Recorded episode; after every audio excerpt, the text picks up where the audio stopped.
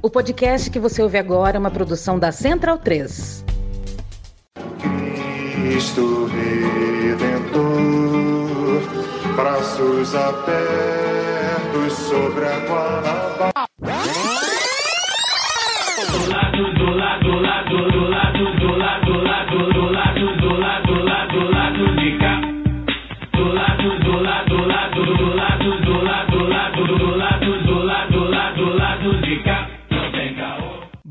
Momento, ouvintes da Central 3. Hoje é quinta-feira, dia 13 de abril de 2023. Eu sou o Caio Belandi, direto do Saúl Estúdio, e este é o Lado B do Rio 270, chegando no seu feed. Time completo, novamente, para a gente falar aí dos 100 primeiros dias do governo Lula 3, né? Ao meu lado, na verdade, na minha frente, é Fagner Torres e Daniel Soares, e online está a Luara Ramos. Eu começo com a Lu de volta aí ao lado B. Boa noite para nossa companheira tetracampeã mineira, o Galo Doido. Luara, bem-vinda de volta, boa noite.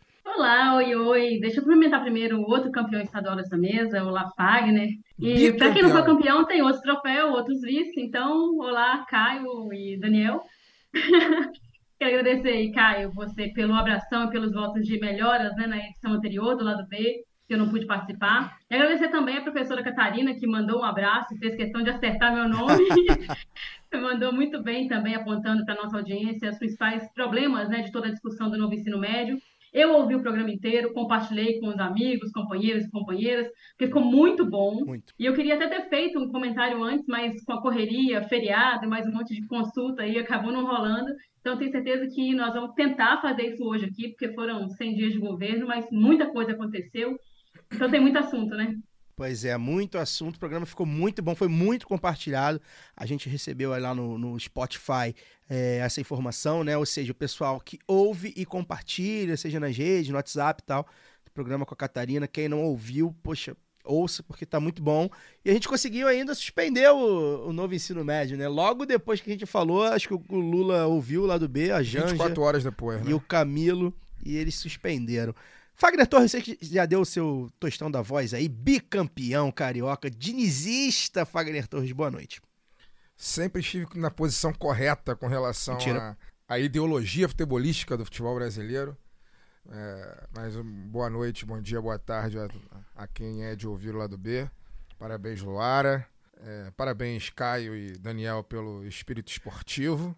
Hoje. né? É, e é isso. É, vamos debater esses 100 dias, tentar debater de uma maneira mais minimamente honesta, diferente de muito programa de televisão e, e E podcast e rádio. podcast, rádio, enfim, do Brasil.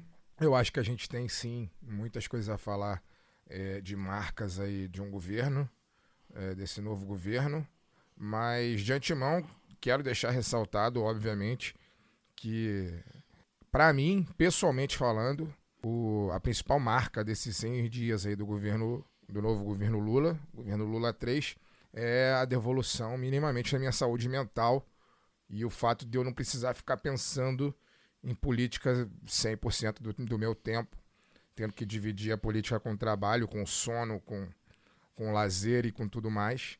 Né? Não preciso mais ver ninguém dando cloroquina para ema, não preciso mais ver é, roubo de cachorro como pauta presidencial e essas bizarrices que a gente, a gente se acostumou nos últimos anos. Então, só de não ter isso, eu diria que já é um marco muito importante do novo governo. Bem, por fim, dou boa noite ao Daniel Soares, que assim como eu, sabe que futebol é uma ferramenta da elite para controlar a mente do trabalhador. Boa noite, Daniel. Boa noite, é um clássico instrumento de dominação das massas. Os caras eu- ganhando milhões, eles aí, né? Exatamente, os 22 correndo atrás de uma bola. E eu, por exemplo, só gosto de vôlei feminino. É, ganhar Fla-Flu no vôlei feminino tem sido normal. Antes de girar a roleta para falar dos 100 dias de governo Lula, três, né, e agradecer as dezenas de pessoas que estão chegando para apoiar o lado B, tá, gente? É, uma explicação, a gente está bastante longe da meta né, de financiamento ainda, né? É, infelizmente, o lado B Notícias está suspenso, mas, enfim, também é, tenho sido aqui bastante realista A gente ainda está conversando com parceiros, né?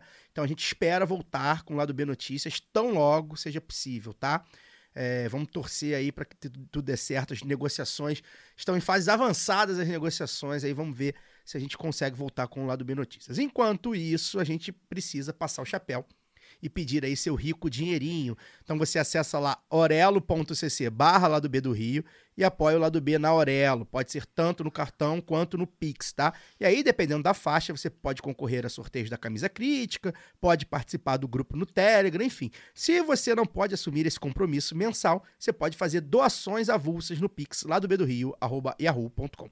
Antes de girar a roleta, vou fazer aqui um breve editorial, tá? O terceiro mandato do presidente Lula completou essa semana 100 dias. E não dá para fazer análises rasas com base em mandatos anteriores ou falsas equivalências. O governo Lula 3 é uma gestão de reconstrução, uma concertação conflitante de centro-esquerda, quase centro-direita, em torno de uma dita normalidade da democracia burguesa. E só por isso, só por ter vencido Jair Bolsonaro torrando bilhões do país tentando ser reeleito, esses 100 dias de Lula presidente já são para se comemorar.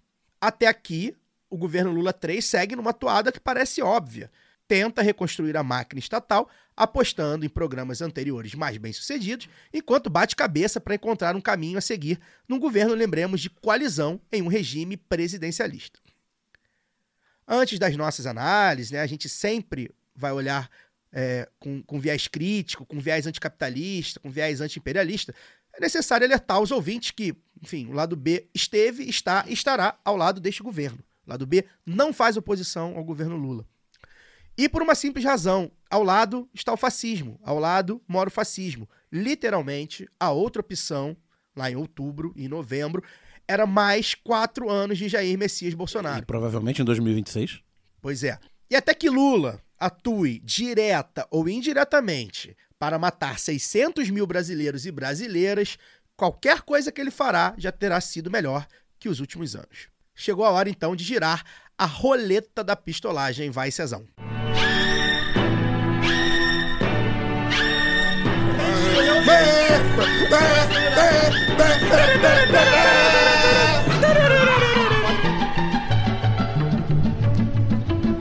Roletão da pistolagem.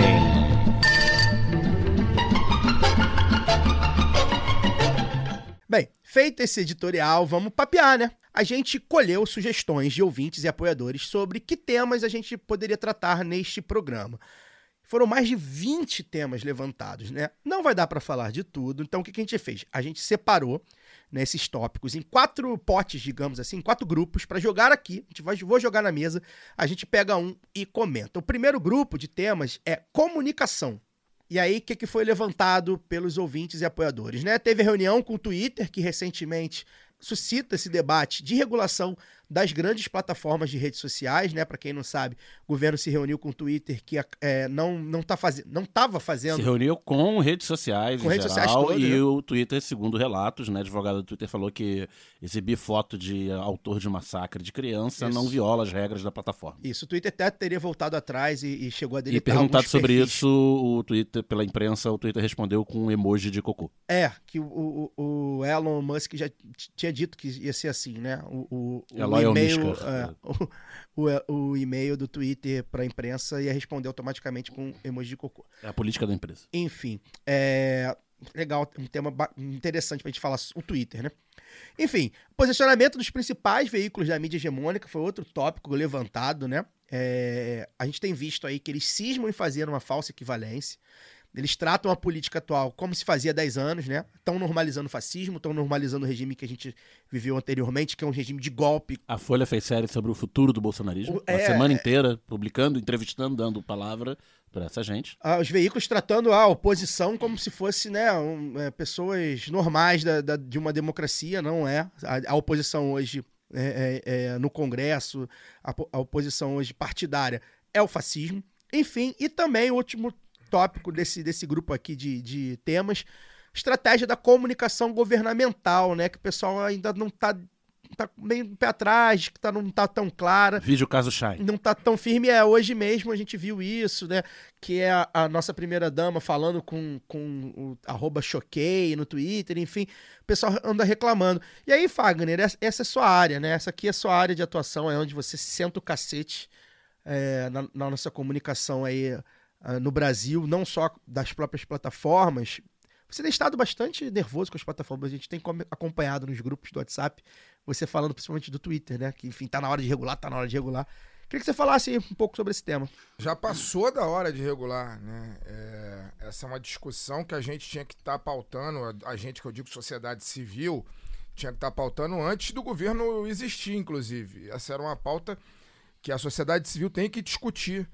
Porque, especificamente na, se tratando do Twitter, hoje em dia, eu tenho uma visão, não sei se ela é hegemônica aqui nessa mesa, mas eu tenho uma visão que, principalmente depois que esse bilionário escroto comprou a, a, empresa, a, o Twitter nada mais é do que um grande replicador de ideias extremistas. né? É, e é um grande fomentador de discurso da extrema-direita. Não à toa, tudo agora né, é pago, até o selinho azul parece que é pago. É, a gente vê pessoas, usuários, com, com número, de usua- número de seguidores ínfimo, mas quando você vai ver lá, estão verificados pela plataforma. Significa que eles estão investindo dinheiro nessa verificação. E aí a gente. é, O fato de. Aquele, aquele velho jargão famoso do siga o dinheiro, né? A gente tem que seguir de onde está vindo o dinheiro para tanta conta verificada com tão pouco usuário seguidor, né? Replicando é, é, discurso fomentador de ódio, comentando é, postagem especificamente da política brasileira, comentando postagem de deputados, senadores golpistas, é, deputados e senadores que defendem armamento, que não se pronunciam contra essa, essa mo- vamos colocar dessa forma aqui, moda absurda que o Brasil está importando, né, querendo virar uma espécie de Estados Unidos da segunda divisão com relação à invasão de escola e assassinato de aluno, professor, funcionários de educação, uma coisa que tem virado rotina, né? Então, essa discussão com relação à, à regulação de rede social, ela tem que existir e, e deve existir mesmo. A gente tem que quebrar esse medo, é- esse discurso escroto que muitas vezes é repercutido, inclusive por pares nossos, né, formados, jornalistas, e, e que de alguma maneira estão é, colocados aí é, nos, nos veículos mainstream, que quando fala de regulação de conteúdo, logo apela para o discurso da censura, né? Como se fosse democrático a gente, se tratando dos veículos de comunicação, ter uma concentração tão absurda de poder na mão de algumas poucas famílias e se tratando de rede social fosse normal, democrático a gente lidar é, com aquilo que o dono daquela empresa, que é responsável pela, pelo funcionamento da rede social, né, é, ficasse é normal a gente ficar à mercê da política que ele acredita, daquilo que ele acredita. Um, um bilionário, um cara, no caso do Twitter, a família do Elon Musk nada mais é do que uma família escravocrata na África do Sul que vivia né, da exploração de diamante. É dessa maneira que esse cidadão formou a, a sua é, hereditária fortuna. Né? Então eu acho que essa esse debate ele é mais do que urgente, ele, ele é fundamental para a preservação das ditas democracias, né? até, até do ponto de vista liberal mesmo. Porque o que a gente vê é uma ameaça real, assim, uma ameaça real. A gente já teve a história do, do, do, do Facebook eh, anos atrás, que o Mark Zuckerberg foi inclusive convocado a depor né, no parlamento dos Estados Unidos como uma grande ferramenta, o Facebook como uma grande ferramenta de, de fake news e, e discurso de extrema direita, discurso de ódio, reprodução de preconceito, racismo, entre outras coisas. A gente tem o Twitter agora na mão dessa figura lamentável, né, que é o Elon Musk, cujo origem da sua fortuna eu acabei de falar, e, e que é um cara intimamente ligado a pautas da extrema-direita mundial. Sim, Ele- abertamente. Ele, abertamente, ele esteve, se eu não me engano, ele esteve, já esteve reunido com o governo brasileiro quando o, o presidente Teve. era Jair Bolsonaro. Ele esteve em reunião, né? Com o governo brasileiro, então é um cara intimamente ligado ao que há de pior do ponto de vista humano e político. Humano, porque, enfim, Um bilionário. é um bilionário e que cuja fortuna, como eu já disse, é fruto da escravidão e, e é intimamente, ideologicamente ligado à extrema-direita mundial. A essas figuras como Jair Bolsonaro, como Marine Le Pen, como esse que é o ideólogo deles, é o Steve, Steve Bannon e, e- e muitos outros. Eu acho que passou da hora, é urgente, é urgente que o Brasil, que o mundo de uma maneira geral, mas aqui falando do nosso quintal, o Brasil é, debata essa questão da regulação do conteúdo é, das mídias sociais e da, da comunicação de uma maneira geral.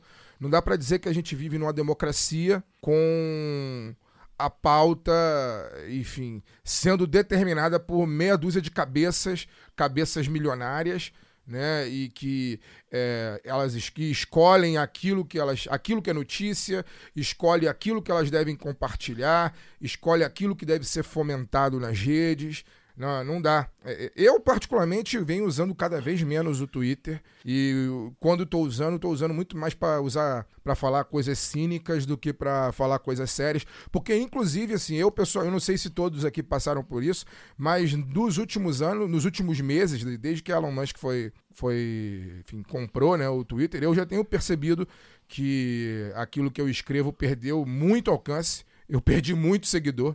Eu fiquei um tempão aí sem twittar, uns dois, três meses. Quando eu voltei, eu tinha mil seguidores a menos. Então, enfim, se é uma ferramenta que não me serve, eu não tenho por que gastar tempo e investir nela. A gente tem que debater esse tema. Esse tema é muito gente. Luara, queria te perguntar, trazer para o debate, perguntar de- do outro lado aí, como é que você está avaliando a estratégia da comunicação do governo, né? A gente chega aí com 100 dias e muita gente... Eu vejo muita gente reclamando que o governo não está conseguindo ainda se, se comunicar. Eu vou ser bem sincero, eu não tenho... Eu vivo numa bolha tão grande que eu não consigo nem avaliar, fazer essa avaliação. Mesmo assim, não consigo dizer... Eu vejo um esforço sei lá, no Instagram, que é, que é talvez a, a rede social que eu mais uso, é, depois do Twitter, e mais popular por isso. Eu vejo o esforço é, da comunicação do presidente, mas principalmente do PT e, e de algumas secretarias e tudo mais, de se comunicar através daquilo ali. Mas ao mesmo tempo que eu, eu acho que o mais grave que talvez não esteja acontecendo é o combate do outro lado, né? Ou seja, as fake news da extrema-direita continuam circulando.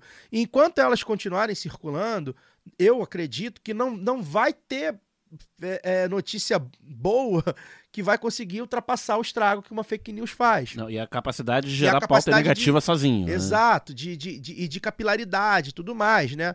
Até pela forma que as pessoas que votaram no Lula, e inclusive da esquerda mesmo, mas como um todo, têm para se comunicar, porque é um refúgio que a gente usou durante esse tempo todo, por exemplo, entrar numa bolha, né? É um refúgio que a gente fez que eles não fizeram. Eles vivem numa bolha no consumo, mas para na hora de compartilhar, na hora de espalhar, eles fazem questão de, de espalhar para chegar até a gente. Como é que você avalia? Se você vê uma estratégia clara, se você está gostando, se dá para melhorar, como é que você vê a estratégia nesses 100 dias? Então, Caio, eu acho que para começar assim, eu quero dizer uma coisa que acho que vai ser meio que o tom do que eu vou dizer durante todo o programa de hoje, porque é algo que eu tenho pensado bastante assim. É, não dá para gente, aí eu falo a gente é, apoiador, militante e o próprio governo, né? Ou seja, o campo progressista, vou dizer assim, não dá para a gente se comportar como se a eleição tivesse acabado, porque não acabou, e como se a gente não tivesse ganhado a eleição. Eu acho que também esse é um tom que está rolando muito. Então eu vejo assim um, um, um governo, né, que quando ali durante a campanha eleitoral montou lá a sua estrutura de combate, e tal, e eu vi até algumas coisas, inclusive nessas bolhas que a gente vê é, do Instagram, do Twitter, com gente falando e gente se movimentando, se mobilizando para responder. É, não eram só perfis oficiais, mas eu acho que é, é um erro usar dessas redes sociais, que inclusive não estão regulamentadas, como é, a linha de frente da defesa do governo. Não dá para depender de, de, de, Twitter, da Janja ou de, de perfil no Instagram, se a gente não tem uma regulamentação clara sobre como funcionam os algoritmos, como é que essa mensagem é, é, chega para as pessoas, a quantas pessoas, que público é esse, porque os números são muito difusos. Então, eu acho que falta, assim, é, o peso, sentir o peso da caneta na mão, sabe?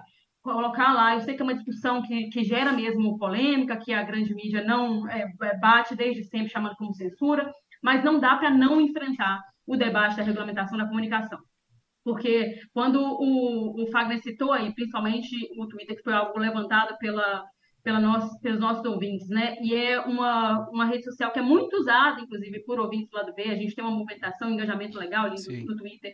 E eu também percebi, viu, Fagner, que eu perdi engajamento nos últimos tempos, assim, é, né, principalmente depois que o Elon Musk começou a ficar mais atuante ali, mudar várias coisas. Então, a gente não sabe muito para quem chega, mas nós estamos lidando com uma figura que esteve no Brasil e foi apresentado ao, ao André Esteves pelo ex-ministro da Comunicação, Paulo Faria, que é o genro do, do Silvio Santos. Então a gente sabe que é com essa gente que ele está fazendo negócio. É um cara que no Twitter, durante, no, depois do golpe na Bolívia, falou: vamos dar o isso. golpe em quem que a gente quiser, lide com isso. Isso. Pelo, sabe? É o cara que fala lítio, né? abertamente né? que tem exatamente de interesse no lixo da Bolívia e que vai atuar, colocar sua fortuna a favor do que for o interesse dele, do grupo político que ele apoia e que, né, e que o prestigia também, que o privilegia. Então, é com essa gente que nós estamos lidando. A comunicação é peça fundamental para isso, porque as pessoas precisam ter um canal oficial é, que não que não dependa desse, desse espaço que não é regulamentado, para falar, olha, as coisas as claras, isso aqui está acontecendo, vai ser assim, assim, dessa maneira. E não depender do tweet de um ou outro, de uma ou outra figura. Porque senão fica, assim, eu, eu detesto fazer essas equivalências, eu acho que realmente não cabe, mas, pô, quem, as pessoas dependiam do Twitter do, do, dos filhos do Bolsonaro para poder se informar sobre o governo brasileiro, sabe? Era esse o nível. A gente não quer, a gente não pode fazer parecido, por mais que esse tipo de estratégia ele coloque algumas figuras né, em evidência e tal. Eu acho que é um erro, porque eu vejo muito, aí vou entrar até em outras coisas também, eu vejo muitos muito parlamentares investindo na comunicação também nessas redes sociais, e aí se acontece um bloqueio, um negócio, faz o quê? A gente vai comemorar quando acontece com a extrema-direita, mas isso pode acontecer com a gente também. Eu acho um erro, inclusive, comemorar o deles. Não que eu queira que, que essa turma fale, é, é, tenha direito a espaço. Eu acho que não tinha nada estar no debate público. Mas não é esse o lance. É que a gente também fica refém de estruturas que não estão regulamentadas. Não é um controle, não é quando fala de, de né, é, não é censura porque não é um controle, é uma regulamentação. É para todo mundo saber quais são as regras do jogo e como é que nós vamos jogar de acordo com aquilo. Agora, se esses caras não estão dispostos a, a, a respeitar as regras, ou então a fazer não é um acordo quais são as regras, eles não têm que atuar no debate público. Eles não podem. Ou eles vêm conversar, ou então a gente tem mesmo que aí sim cercear, porque é uma coisa que está saindo completamente do controle. E é de um cinismo absurdo a gente falar que é, é um debate que, que populariza, né, que qualquer um pode falar, mas se essa mensagem não chega da mesma forma, se a gente não Isso. sabe o alcance dela, se a gente, não, se a gente vê, inclusive também, é, o que está provocando, é. isso devia ser um alerta muito grande, não só no governo, mas em toda a sociedade. Isso tem que vir para um debate público de verdade. Então, assim, com as pessoas, é, nas universidades, nas ruas, isso tem que pautar mesmo o debate público em todos os espaços, porque as redes sociais elas mascararam muito o que é é, o debate público, né? Sim. A gente tem, por um lado, grandes, é, a grande mídia, né, na mão de pequenas famílias, e isso em todo mundo, né? Por mais que o processo de, de inserção, né, de construção do debate público seja diferente em vários países, isso é em todo mundo. E agora temos as redes sociais também, a gente não pode deixar de falar, são empresas e elas estão na mão de, de pessoas, e essas pessoas estão ligadas aos mesmos grupos políticos. Então, o que, que se forma aí? Essa é opinião única, sabe? Esse consenso de que só existe uma forma de, de existir nesse mundo, de que o mundo é para poucos mesmo, e meritocracia, tudo aquilo que, né, que a direita gosta de, de incensar, e aí a gente fica ali falando, né, dando nadar contra a corrente, achando que talvez vai conseguir ter algum acesso, porque todo mundo pode entrar no, no, no Twitter do lado bem, mas e se um dia o Elon Musk, ou sei lá quem mais, comprar aquele negócio, passar de mão em mão, decidir que aquilo não é um perfil que tem que estar no público, então tem que chegar a menos pessoas, é realmente dar murro em ponta de faca. Então, a gente quer que o debate seja honesto, seja aberto para todo mundo, e para isso a gente precisa de todo mundo participando. Né? Precisa que as regras sejam claras, precisa que a gente participe também na construção dessas regras, porque também não adianta a gente falar que tem que ter uma regulamentação mas os grupos né, contra-hegemônicos não participarem dessa discussão. Então, aí, para poder finalizar a minha intervenção aqui, nesse primeiro momento, eu quero destacar dois programas aqui do lado B mesmo. Primeiro, com a, a juíza Cláudia Maria Dadico, que a gente falou sobre discurso de ódio, e também falamos de regulamentação das mídias, mídias sociais. Baita também. programa esse. É, é, foi muito bom, um, um, episódio que eu gostei muito também de, de, participar. E do lado B Notícias, a Nana também entrevistou, não vou lembrar agora o nome da entrevistada, gente, me perdoe, mas é sobre o PL das fake news, que também trata de questões sobre regulamentação de anúncios, né? Porque a gente, quando fala que isso devia ser até uma pauta liberal também, porque os caras gostam muito de falar de, de livre mercado e tudo, mas nós estamos lidando com plataformas que estão trabalhando, inclusive, por questão de desejo. É um negócio que, se a gente for, for, for é, aprofundar o debate filosófico sobre liberdade, fica muito, muito mais difuso ainda, o buraco é muito mais embaixo. A gente não sabe como é que funciona, quanto de grana entra e para quê, e a serviço do quê. Não é simplesmente sobre liberdade de expressão, que já seria muita coisa, mas também aí como é que a gente está lidando com o consumo, como é que isso, nós vamos entrar isso também, eu imagino, né, aqui na pauta durante o dia, mas é um grande programa também, então é, recomendo para todo mundo, quem não ouviu, que ouça, quem ouviu, ouça de novo, porque tem muita coisa ali para a gente poder acompanhar, né, os projetos, os PLs, tudo que foi nesses últimos quatro anos, isso não acabou, e a gente precisa, é, é, tem dito bastante sobre, sobre a privatização dos Correios, por exemplo, que volta a hora e meia aí, foi tirado é, do programa de desestatização, mas não é assim que funciona.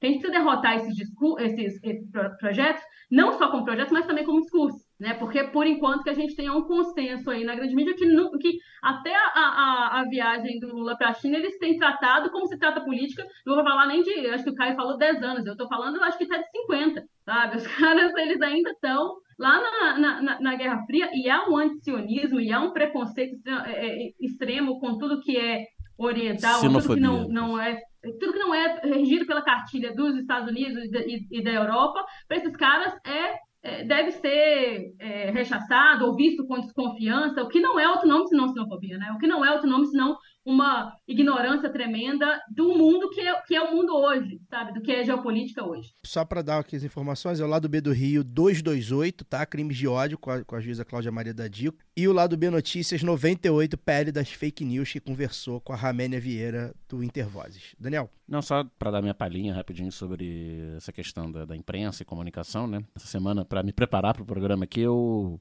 passei a semana ouvindo rádio CBN, Band News e ouvir os podcasts aí da, da mídia hegemônica, né? Então é, é, Primeiro que é isso que o Caio falou no início do programa, né? Você tratar como se a gente vivesse na normalidade política, como se o governo que agora completa 100 dias não tivesse passado por uma tentativa de golpe com sete dias, né? Com envolvimento claro de, de militares com posição de comando. Essa semana mesmo tá passando batido aí com Lula na China, arcabouço fiscal, polêmica da China, tá passando batido o fato de 80 militares estarem depondo na Polícia Federal essa semana sobre sua participação em maior ou menor grau nessa tentativa de golpe envolvendo o comandante do Exército, comandante militar do Planalto, à época que acabou de ser exonerado nesses dias, comandante da Guarda Presidencial tentando impedir a prisão de, de, de terroristas em, em loco né, em flagrante pela, pela, pela Polícia Militar do Distrito Federal, enfim.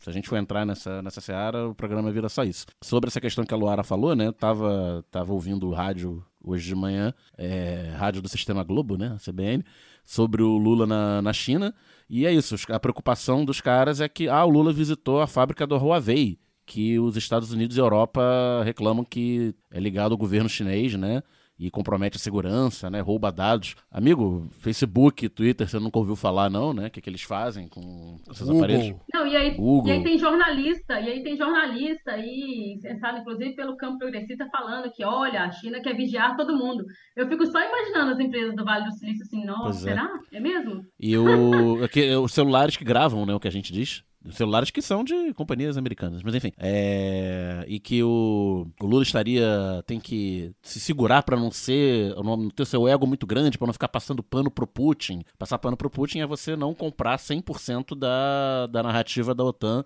e do Ocidente. É você tentar ter uma posição independente, tentar mediar o conflito. Né? É isso que seria passar pano pro Putin. E é isso que a Laura falou resumidamente, que é qualquer, qualquer visão fora da cartilha de apoio incondicional à versão do Ocidente, quando eu digo Ocidente, falo né, Estados Unidos e União Europeia, OTAN, é, você está sendo passando pano para Putin, defendendo ditadura, etc, etc. Você não pode ter uma posição de política internacional minimamente independente, como você não pode ter pensamento econômico minimamente divergente. Né? O, o podcast Café da Manhã, que dessa semana falando dos 100 dias também do, do Lula, o rapaz lá da, da Folha que fez análise, que não fez, não é uma análise exatamente ruim, mas é impregnada de discurso de, de liberalismo ideológico, pensamento único, quando fala que ah, o próprio Lula, às vezes, ele, ele atrapalha o seu governo, porque ele fala que tem que mudar a meta inflacionária, porque se o seu juro tá alto, porque a meta inflacionária é essa, tem que discutir a meta. Como se a meta fosse escrita na pedra, né? Fosse uma lei divina escrita na, nas pedras lá por Moisés, porque é, ela foi definida por um comitê que tem seu viés ideológico, seu viés político. Não existe uma técnica perfeita que vai definir a inflação exata perfeita. Inclusive, é a menor meta da história, vindo de uma inflação, de uma pandemia, de um processo inflacionário complicado. Ou seja, não vou entrar também no mérito aqui, mas. Falaremos de economia. No é, não faz sentido essa técnico para muita gente do próprio mercado essa meta. Então, Lula falar que tem que redefinir a meta não é nada demais. É, só, só para finalizar esse papo, eu acho que a gente está vivendo um momento em que a mídia hegemônica passa por uma transformação, inclusive muito envolvida na, nas questões das plataformas, das fake news, é, dos outros grupos que são alimentados pela extrema-direita, principalmente, e ela vai aparentemente morrer, literalmente, tá? Ela vai acabar abraçada com essa falsa equivalência, né? Então, assim, gente, Malu Gaspar, por exemplo, e aí eu cito nominalmente com muita, muita tranquilidade, porque é uma pessoa que, enfim, não vou dar adjetivo para ela não, mas é uma coluna de hoje, por exemplo, preocupado com abraçar o Maduro, né? Então, assim, cara, ninguém lê Malu Gaspar mais. A maior parte das pessoas que leem Malu Gaspar somos nós, para ficar puto. Porque o bolsonarismo. E ainda, e ainda repercutimos o e que repercutimos. O bolsonarismo não lê a Malu, a Malu Gaspar. E quem fica puto com Lula bajulando Maduro, se fosse verdade, é, é o bolsonarismo. Parte das pessoas que votaram no Lula pode até não gostar do Maduro e tal, ah, ditadura, tudo bem, mas não, não, não estão ligando para isso nesse momento. Eles, eles vão morrer com essa falsa equivalência, eles vão morrer é, fazendo essa é, é, da tal da polarização que eles mesmos criaram, eles mesmos falaram que existe, eles mesmos é, combatem e eles mesmos ajudam a preservar com esse isentismo, né? Então vão continuar, né? esse falso isentismo, né? Enfim. É Lembrando que os, as possibilidades de terceira via criadas aí nos últimos anos estão quase todas no governo, né? Pois é. Geraldo Alckmin, Simone Tebet, Marina Silva estão todos ministros pois é. do governo Lula. É, enfim, então eles estão nessa ainda e a comunicação mudou. A comunicação não permite no mundo inteiro, a comunicação não permite mais, simplesmente não permite porque o outro lado é extrema-direita.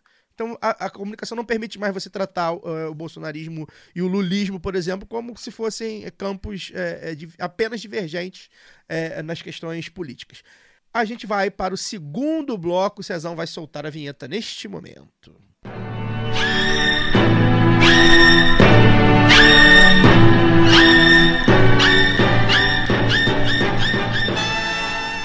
Economia, hora do nosso economista do povo, Daniel Soares, brilhar. Nestes 100 dias de governo Lula 3, a gente teve o debate do arcabouço fiscal. O Daniel explicou aqui duas ou três programas já, já deu resumo, e a gente vai ter. Semana que vem, né, Daniel? A gente vai, vai botar no ar. Tivemos problemas técnicos. Tivemos problemas técnicos. O roteiro já está pronto. Vai botar no ar uma pílula do Daniel explicando o arcabouço fiscal, tá? É, 10, 15 minutinhos para apoiadores, tá? Quem quiser piratear e jogar aí no, no Pirata, no YouTube, jogar aí no, no, no sei lá, no, no Xvideos, qualquer lugar pirata, pode jogar, não tem problema. Mas é para apoiador, tá? É, basicamente é isso. A gente teve também, como foi citada, a briga sobre os juros com o Banco Central, é algo que também a gente já vem falando mais ou menos. A gente teve um, um debate ali meio que, que, de fachada, que ainda não andou muito, parece estar parado, sobre a reforma tributária. Enfim, e agora, mais recentemente, a gente teve aí é, a taxação de caixa, é possível, né? Debate da taxação das casas de apostas e também a, a, mudança nos impostos de compras online de sites como Shopee, AliExpress, etc.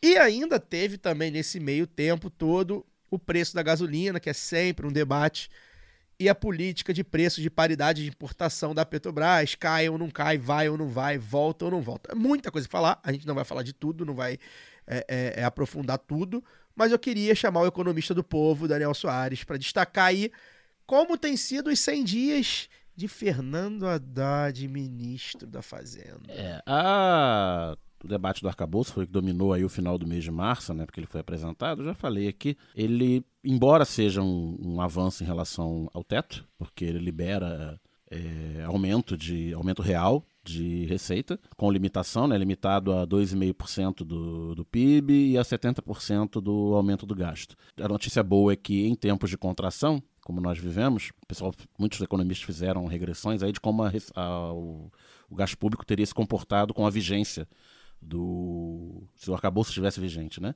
Se as medidas que constam no arcabouço estivessem vigentes. É, de 2015 para cá, a despesa pública teria crescido mais do que cresceu, é, porque ele, ele prevê um aumento mínimo de 0,6% real da, da despesa total. É, entretanto, a despesa teria é, crescido brutalmente menos nos anos de expansão né, dos dois governos Lula e do, do, do, do, do primeiro governo Dilma, até 2013 pelo menos. O que significaria que, mesmo num ciclo de, de, de expansão grande da economia, você não poderia fazer crescer as despesas públicas e, por consequência, os serviços públicos, atendimento à população, na mesma velocidade que a economia cresce, de forma brutal, inclusive. Então, é, eu acho que o arcabouço ele deve ser, deveria, pelo menos, ser entendido como uma ferramenta para sair da armadilha do teto de gastos que a gente se, se encontra. Ah, mas o Temer não cumpriu o teto de gastos, Bolsonaro não cumpriu o teto de gastos. Não, a gente sabe que não pode ser ingênuo politicamente de achar que o Congresso, a mídia e o mercado vão tratar o governo Lula igual Isso. trataram o governo Temer e o governo Bolsonaro. Então, essa saída tem que ser mais negociada. Ele é uma ferramenta para uma saída imediata, para abrir espaço de espaço fiscal esse ano e na, na LDO para o ano que vem. Entretanto, ele não pode, a gente não pode, embora o discurso venda como uma ferramenta permanente e tal, a gente tem que ter em vista, não sei como a área, a famosa área política, entre aspas, aí do é. governo, que tem, tem, tem sido feita essa narrativa da briga do Haddad e da Tebet contra a área política do governo. Eu não sei como a área política vê, mas que o arcabouço tem que ser algo temporário. Tem que ser vendido agora para sair dessa armadilha e ter um pouco de paz, não ser atacado aí por, por mercado e mídia, porque já baixam os ataques normais. É, mas lá na frente, lá na frente eu estou falando ano que vem, já pensar em medidas de flexibilização para o arcabouço, que inclusive dentro das próprias regras dele tem fragilidade de depender muito do aumento da receita. Se a receita não aumentar, seja via aumento de arrecadação tributária por cobrar mais impostos, e aí não necessariamente criar novos impostos, vou cobrar mais o que vai me levar ao próximo ponto. É, eu vou fazer uma pergunta sobre isso, mas é, conclua. É, ou se a economia não, não crescer como a, a previsão de quem do pessoal lá do Ministério da Fazenda. Estão confiantes, fez. não estão? Confiantes. Estão confiantes demais, Daniel. Antes de você concluir. Porque o arcabouço não prevê corte de gasto, lembrando, embora ele tenha meta de déficit. Ele prevê assim, aumento de receita. Essa, essas, Se não tiver aumento de receita. Essas taxações aqui que a gente está debatendo, por exemplo, da casa de aposta, a própria dessas compras online aí, o Haddad está dando número, né, brother? Eu não sei se isso é comum, eu não lembro se é comum. Isso não gera uma expectativa? O que, que, que você não, tem? Assim, porque assim, é o cara fala, ah, vamos, vamos arrecadar 50 bi com isso. Parece o Paulo Guedes bot, né? É, pois é, cara, é isso. É, tá entendendo? Eu não sei. Você, cara, assim, não, que, é, que você me explicasse. É, é Vou dizer que, entre aspas, fácil fazer esse tipo de previsão. Tem uma conta. Tem uma conta. Movimenta tantos bilhões, se eu taxar tantos por cento, mantido ao famoso ceteris paribus, que é do coisa de economista, se nada mais mudar, num mundo que é dinâmico, em, em mas se nada mais mudar... Em condições normais, mais de temperatura, temperatura e pressão... É o CNTP da economia, assim, mas uh, ele prevê que eu vou fazer isso aqui, se nada mais mudar, vai no mundo complexo e dinâmico, é, vai acontecer isso. A conta é essa. Então você tá dizendo, ah, se tem sei lá quantos bilhões na, na, na Shine e eu botar tantos por cento de impostos, ninguém vai deixar de comprar porque vai aumentar o preço, é, tipo, porra. Vai ter tantos bilhões. O site lá, a mesma coisa. O site, no caso do site, tá, em tese, não impactaria tanto no, no movimento né, de, de aposta, porque parte do princípio que uma, é uma taxa de, de licença, né? Isso, né? Então, se o cara tiver um site dele, tem que pagar 30 milhões, que pro site é micharia, pros grandes sites, né? Tem tantos sites e eles vão pagar, vai ter um. Eles não vão transferir tanto para aposta, vai ter tantos bilhões. Então, eu acho que essa questão desse tipo de tributação tem uma questão de querer atingir essa meta de arrecadação, sim, porque qualquer bilhão tá, tá contando, tá contando é. para atingir a toda a meta. E tem uma questão também de tentativa de reorganização do, da interferência do Estado. A Mostrar cabeça, que tem, tem Estado. Né? Isso.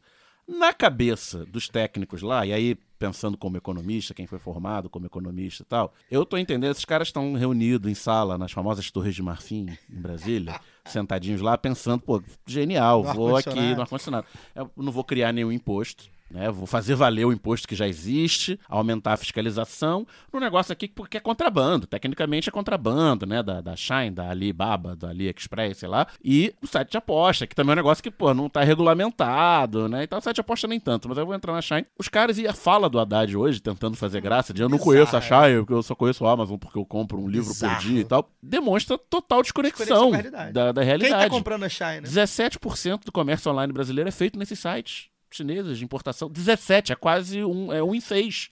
Um real em cada seis. Eu não me conf- não, não confirmei o dado, recebi no grupo de WhatsApp, que quase 30% do comércio de roupa é feito nesses sites. Roupa, vestuário É, em geral. Shine é roupa. É, não, e é, é quinquilharia, qualquer É, coisa, mas a é, roupa é, é, o carro forte. E você tá mexendo com coisa que é baratinha, né? Então, que é o, é o povão, é. a classe média baixa, a classe média que está muito pressionada. Inclusive compra vez revender mesmo.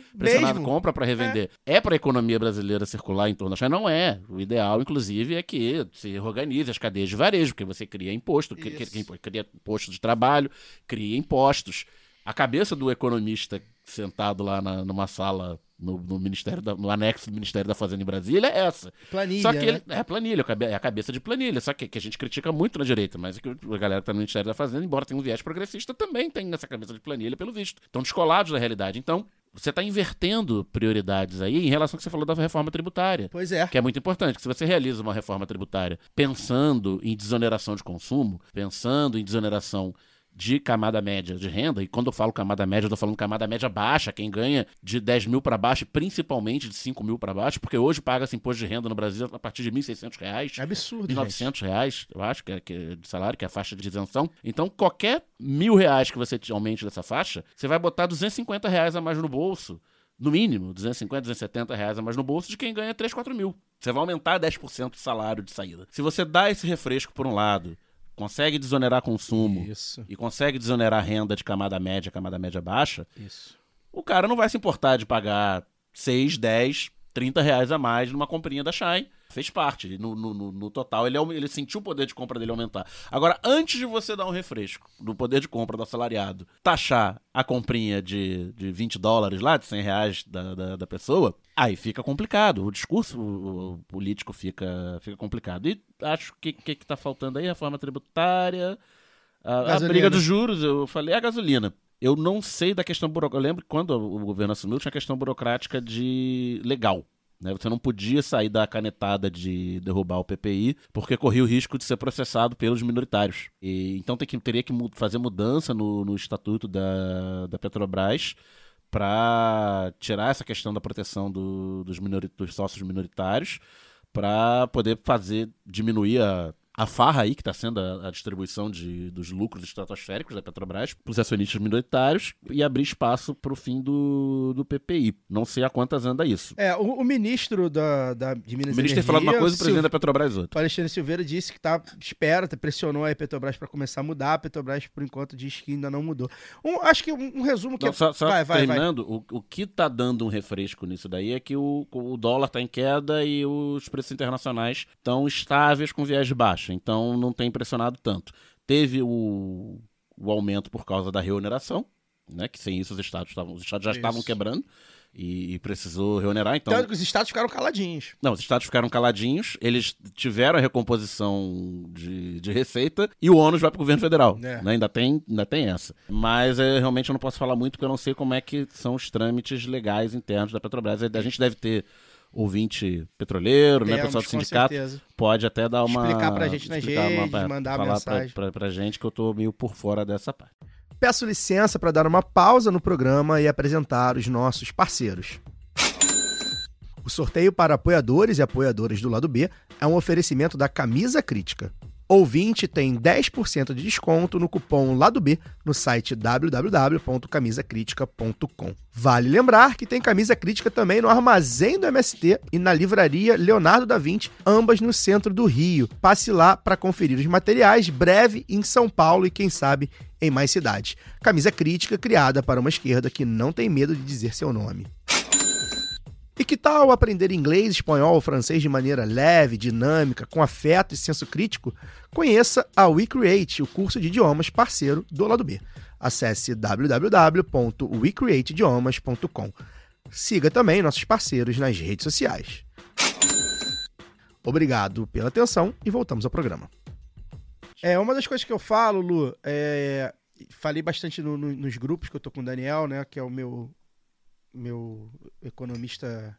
Meu, minha Personal voz- economista. meu, uma voz economista, cara que me a- aprendeu, me, me ensinou a, a entender um pouco de economia aí. É, não dá pra você mexer, né, é, na classe média mais, né? A gente já viu, já viveu isso uma vez. A gente já viveu um momento em que a classe média ficou comprimida entre grandes fortunas dos E ricos. classe e- média, isso- a gente não tá falando do cara que viaja todo ano pra Europa, tem Não. um SUV e mora num apartamento na Zona Norte. a Gente, gente tá falando se você ganha de 4, 4 5 mil reais. Você ganha 4 mil hoje, a classe média baixa, tá? O 4 mil reais hoje é, é- não paga aluguel e, e compra e, e essas coisas que não paga. Né? 4 mil reais. Há 10 anos atrás, 4 mil reais era um salário bom. Hoje Tem um não é. de saúde, tem um plano de saúde de baixa qualidade. É isso. Então, tem- assim. Os filhos estão em escola privada de baixa qualidade. É isso, principalmente nos grandes centros, né? Que é é onde o nosso local de fala aqui, Rio de Janeiro, né? Talvez é, quem consiga ganhar 4 mil no interior, que é muito mais difícil, de fato tem uma, um- consiga viver melhor. E aí, Lu, é, o clima político, digamos assim, para essas questões, como o Daniel falou, se você não, não começar a, pelo menos, levantar a possibilidade de mexer nas grandes fortunas, nos grandes milionários e nos grandes bilionários e arrochar a classe média, a gente já viu o que, que deu. A classe média foi pra rua, protestou, fascistizou e, e- e virou o que virou, né? É... é claro que tem outras questões, mas a questão econômica foi, foi é, é um dos motes da época, né? Ou seja, a gente viu, é, é, é importante que, que, que, que as pessoas mais pobres, mais vulneráveis tenham que comer, e isso acho que o governo Lula, com a volta do Bolsa Família, a gente vai falar sobre isso também, é, dá o primeiro passo, né? No- a gente, eu fico muito tranquilo, o Lu- o Lula vai dar o jeito dele de, de- das pessoas comerem, eu, eu acho, isso eu tô tranquilo.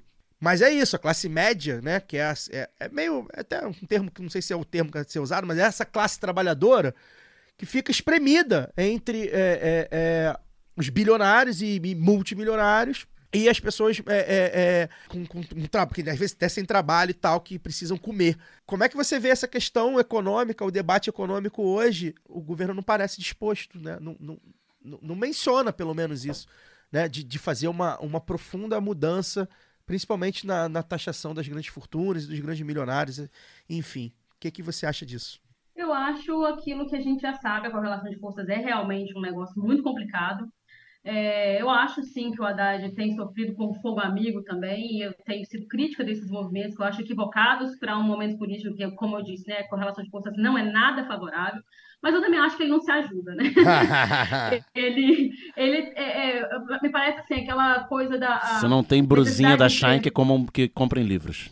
É, cara, é um negócio assim, é de um desconhecimento, porque a, é, eu acho que a pronúncia até é Shein, né? De, Shein, né? não sei se é Shein. mas que. Cada um fala um é, jeito. que- mas assim, a questão da, da, da Shein é que é um desconhecimento tão grande, porque é de fato um negócio que mudou é, o, e-commerce, assim. Quando você Isso. fala não só das proporções de compras do Brasil, mas é um negócio que não funciona, não é só, não é uma marca, é um marketplace. Isso. Sabe? Significa que são vários vendedores, inclusive do Brasil.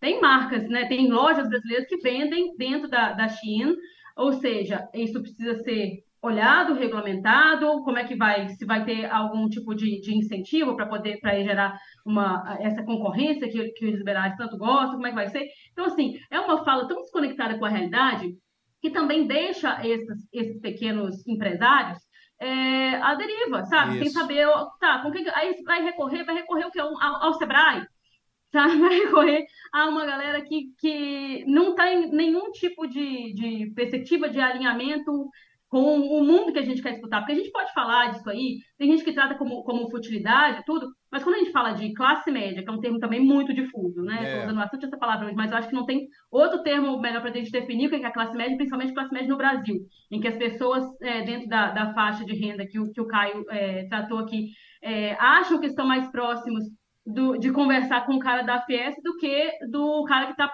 procurando emprego com a, com a plaquinha na mão no sinal.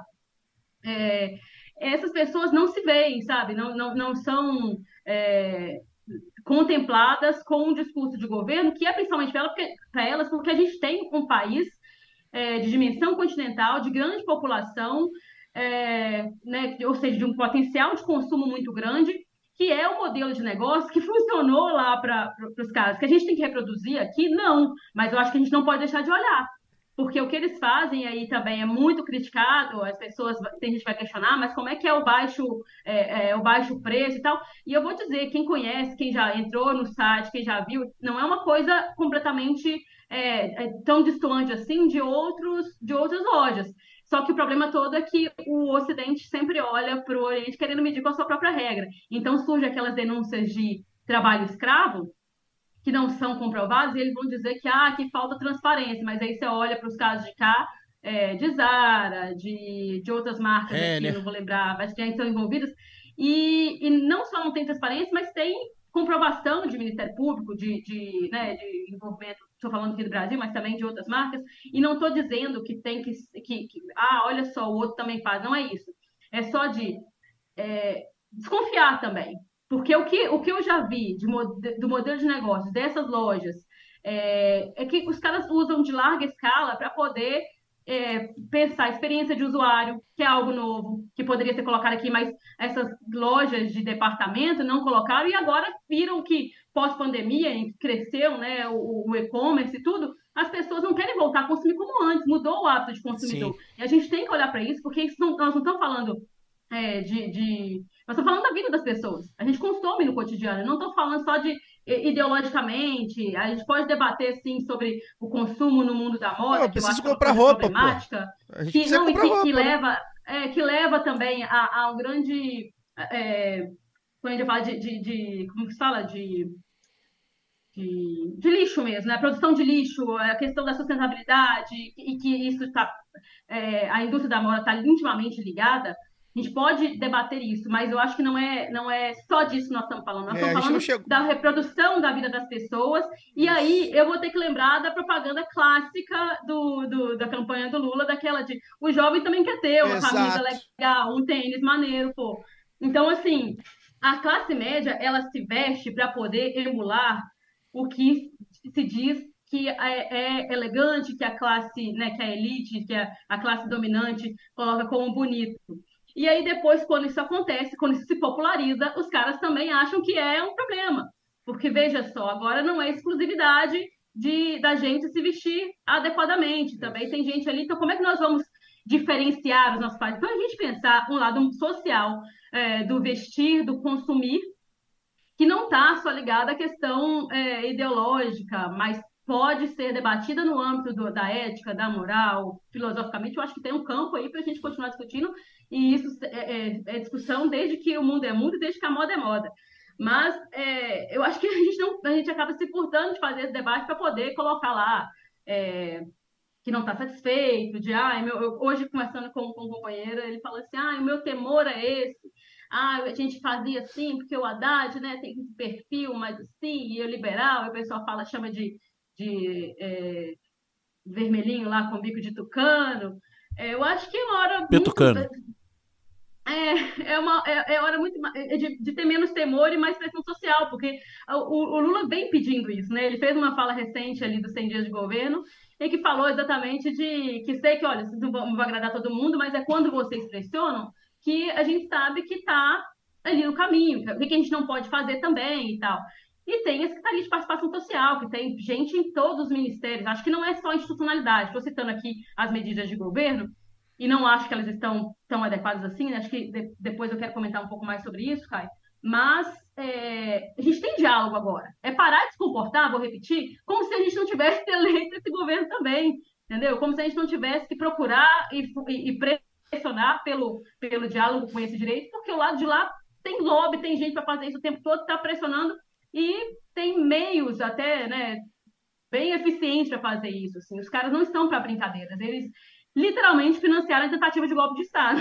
É. Esse o, o, o- nível da correlação de forças no Brasil hoje, o que quer dizer que não é para a gente apoiar tudo e se acovardar e tal, mas é para a gente é, tomar parte também né, do que nos cabe na eleição desse governo, que também foi muito né, para a nossa col- colaboração. É- Essa fala do Haddad que deixou, é, deixou a mostra aí um pouco do. Não é um homem, da- né? Não é um homem do povo, né? A desconexão Então, de- com, deixou a mostra com o trabalhador um- comum. É, deixou. É, a gente sabe, todo mundo sabe, enfim, com críticas, com elogios, não importa. É, a gente sabe. Não é, né, não é, não é o Lula, né? Não é. Enfim. É, e aí acho que a gente remete ao primeiro bloco, né? Comunicar, né? A importância de se comunicar bem. E acho que essa, essa questão da Shine, principalmente, da Shein, Shein, sei lá, e, e da, da Ali- AliExpress, da Shopee, dessas lojas online, acho que deixou bem claro como não soube se comunicar. O Haddad não soube passar o, recado. Ah, é isso, não era. Não, a divulgação do, é do negócio já estava desastrada, estava truncada, ninguém sabe direito o que, que é, nem o governo sabe exatamente qual vai ser o impacto. Eu não sei, mas o, o secretário executivo do Ministério da Fazenda também não sabe.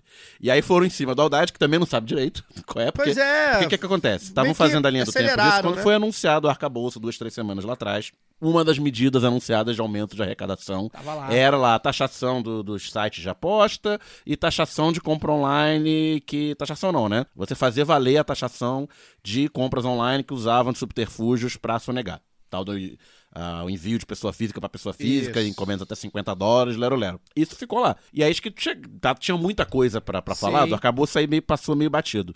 E aí acho que ontem, anteontem, o a Receita publicou essa regra. Ah, vai como previsto, tal, tal, tal, vai acabar a isenção de envio de até 50 dólares de encomenda internacional de pessoa física para pessoa física. Aí todo mundo vem em cima, pô, como é que vai ser? Ah, não sei. Aí ficou aquela confusão, o governo batendo cabeça, o Haddad no avião indo pra China. pra China, a, pra Xangai, a Janja Tuita faz uma DN pro Choquei, falando que o negócio que, é que não faz nem sentido. Ah, não, é- a tributação é nas empresas, não é pras pessoas. Como se as empresas fossem absorver isso e não fossem transferir o, o custo de 60% das mercadorias pras pessoas. Não vai valer. Você vender 10 dólares sem embutir o imposto de 6 no preço, não faz sentido, a empresa vai perder dinheiro. Então não tem nem como a empresa ah, entubar essa, essa taxação. Né? Então ficou realmente. Tinha, alguém tinha que ter feito a crítica do tweet da Janja. É, né? acho que. É, e tá e aí, rolando também. É, isso. e aí, tipo, ele, o, o Haddad lá na China não. Ao que parece, não foi brifado por uma equipe de comunicação do governo ou do ministério, né? Tanto que deu essa entrevista desastrosa ali. Que é uma entrevista de, de É, saída de então, salão, eu assim, bate pronto.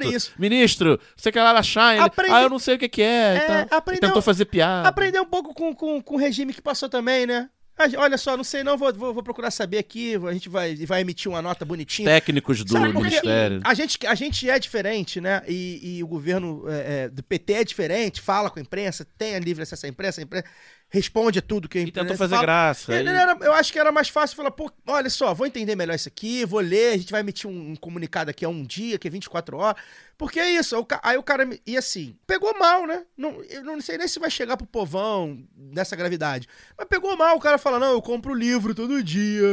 Ah, pô, pelo amor de Deus. E é isso, não é questão, não é nem é, é, da taxação em si. Porque é isso, a gente fez um amplo debate aqui sobre como dá pra fazer essa taxação, enfim, com- é, é, é, é, sem, enfim, tendo Com outros medidas de compensação. medidas de compensação e tudo mais. É também a forma Não. que você se comunica, né? É, total. Ô, Caio, e eu ia dizer assim que tem. Já, sempre teve taxação também, já, já, já existe essa- uma, uma, uma taxa que é né, mínima ali e tudo, isso já, já acontecia. Então, assim, eu não sei qual que foi, o que que os caras pensaram com a divulgação disso, ou então com esse, esse desastre que foi.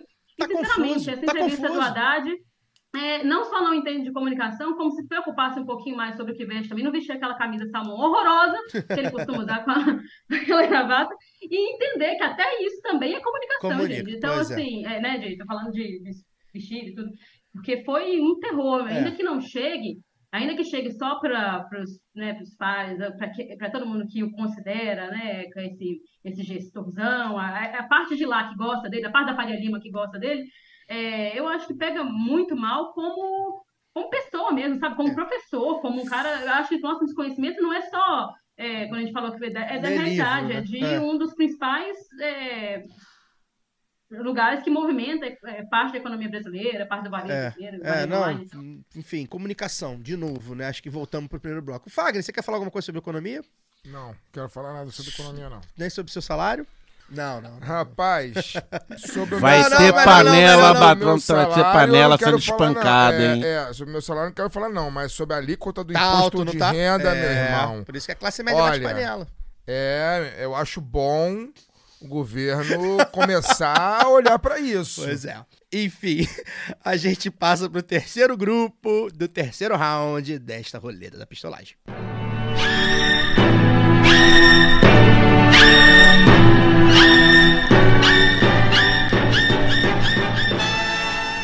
Bem, nesse grupo de temas aqui, é, são enfim, tópicos que dizem respeito à sociedade, né? Vamos botar assim. O principal tema para os nossos ouvintes, tá? O ano inteiro a gente é cobrado sobre isso, né? Que é como o governo está lidando com os militares e os golpistas da extrema-direita, né? É, a tal da anistia, sem anistia e tal. Esse, esse tema é engraçado, que é, um- é o tema que os nossos ouvintes mais querem ouvir a gente falar e tal.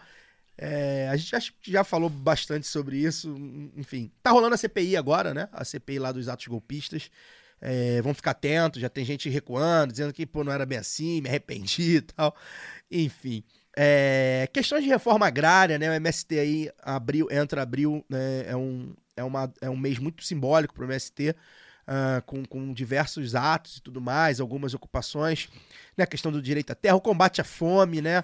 Que eu acho que, como eu falei no bloco anterior, esse é um tópico que eu fico muito, muito confortável de, de ter apertado 13, confirma, porque eu acho que é, o governo PT. E, Eu me sinto confortável em todos os tópicos, até os que a gente falou mal. aqui, não, é, não, também, não, sem dúvida. Mas eu digo nesse tópico específico, né? é, é, eu acho que o governo PT e, e o Lula, como, pessoalmente, assim, como, como figura humana, é, tem como, como grande mote, né? Eu E eu acho que a gente vê a volta do Bolsa Família, repaginado, né, com valores melhores. O próprio programa de aquisição de alimentos também de volta. Enfim, eu acho que é algo que está andando, né? É, a gente teve a- suspensão do novo ensino médio, algo temporário ainda, algo ali um pouco feito ali num um freio de arrumação, né? Deu, um- deu um- uma freada brusca. É, tipo, ó, não- parou de avançar. Parou de avançar. Né? é- é- é- Parecia melhor do que foi no ainda início, não mas se fala em revogação, o É. governo não fala em revogação. parou de andar. Parou de andar, enfim, talvez um, um debate mais amplo vá haver.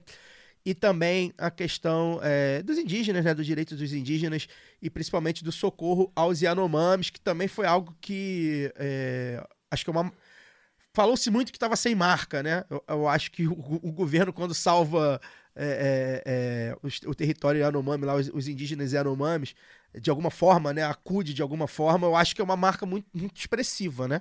É, que talvez não interesse a grande mídia, por isso eles não acham que é uma marca.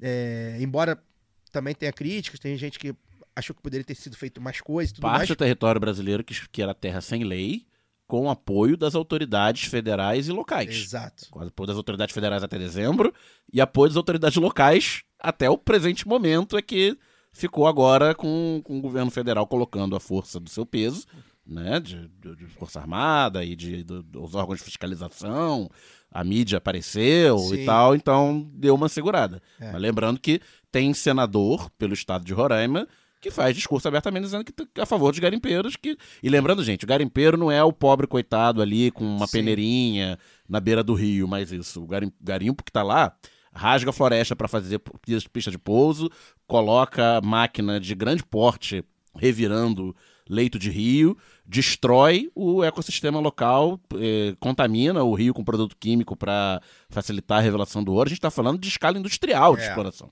Pois é. E coloca pistoleiro pra matar indígena. Isso, né? Sim, vai vem daí. acompanhado. Não, e as coisas, enfim. Pra poder fazer tudo isso que eu falei, coloca pistoleiro pra pistoleiro pra matar A- indígena. as denúncias, é, a gente já tratou sobre esse caso aqui, a gente sempre vai voltar. As, den- as denúncias sobre, sobre a questão dos Yanomamis é, é um negócio assim, é de filme hollywoodiano, nojento, assim, um negócio. E que o governo também tomou medidas aí, é, de certa forma, para também estancar a sangria, digamos assim, da matança dos indígenas. E aí, Laura, queria te chamar aqui pro papo, né? A gente tem é, é, essas questões que a gente colocou aqui como se fosse um tema de sociedade, digamos assim, são questões. é, a questão do- dos militares ainda não está muito clara, né? Mas eu acho que a questão do, do- do combate à fome, por exemplo, a gente vai ver avançar, né? Tá, a gente está bem tranquilo quanto a isso, né? Queria, queria sua fala aí de, nesse bloco inicial. Então, Caio, a minha, é, eu vou inverter então, vou começar falando sobre essa questão, já que você colocou que está bem tranquila. Eu não estou bem tranquila com a questão da fome, vou dizer por quê. Inclusive, foi uma, é uma provocação conjunta com o Matheus Quevedo, companheiro querido do MPA, que conheci lá na, no encontro de podcasters é, promovido pela Fundação Heinrich Ball no final do ano passado. É, e coloquei lá na, naquela, naquela nova função do Instagram, lá de notinhas, né? Sobre o que as pessoas queriam ouvir no lado B dessa semana, e ele fez a provocação. Ele perguntou: as medidas de combate à fome são suficientes, a tomada desses primeiros 100 dias de governo?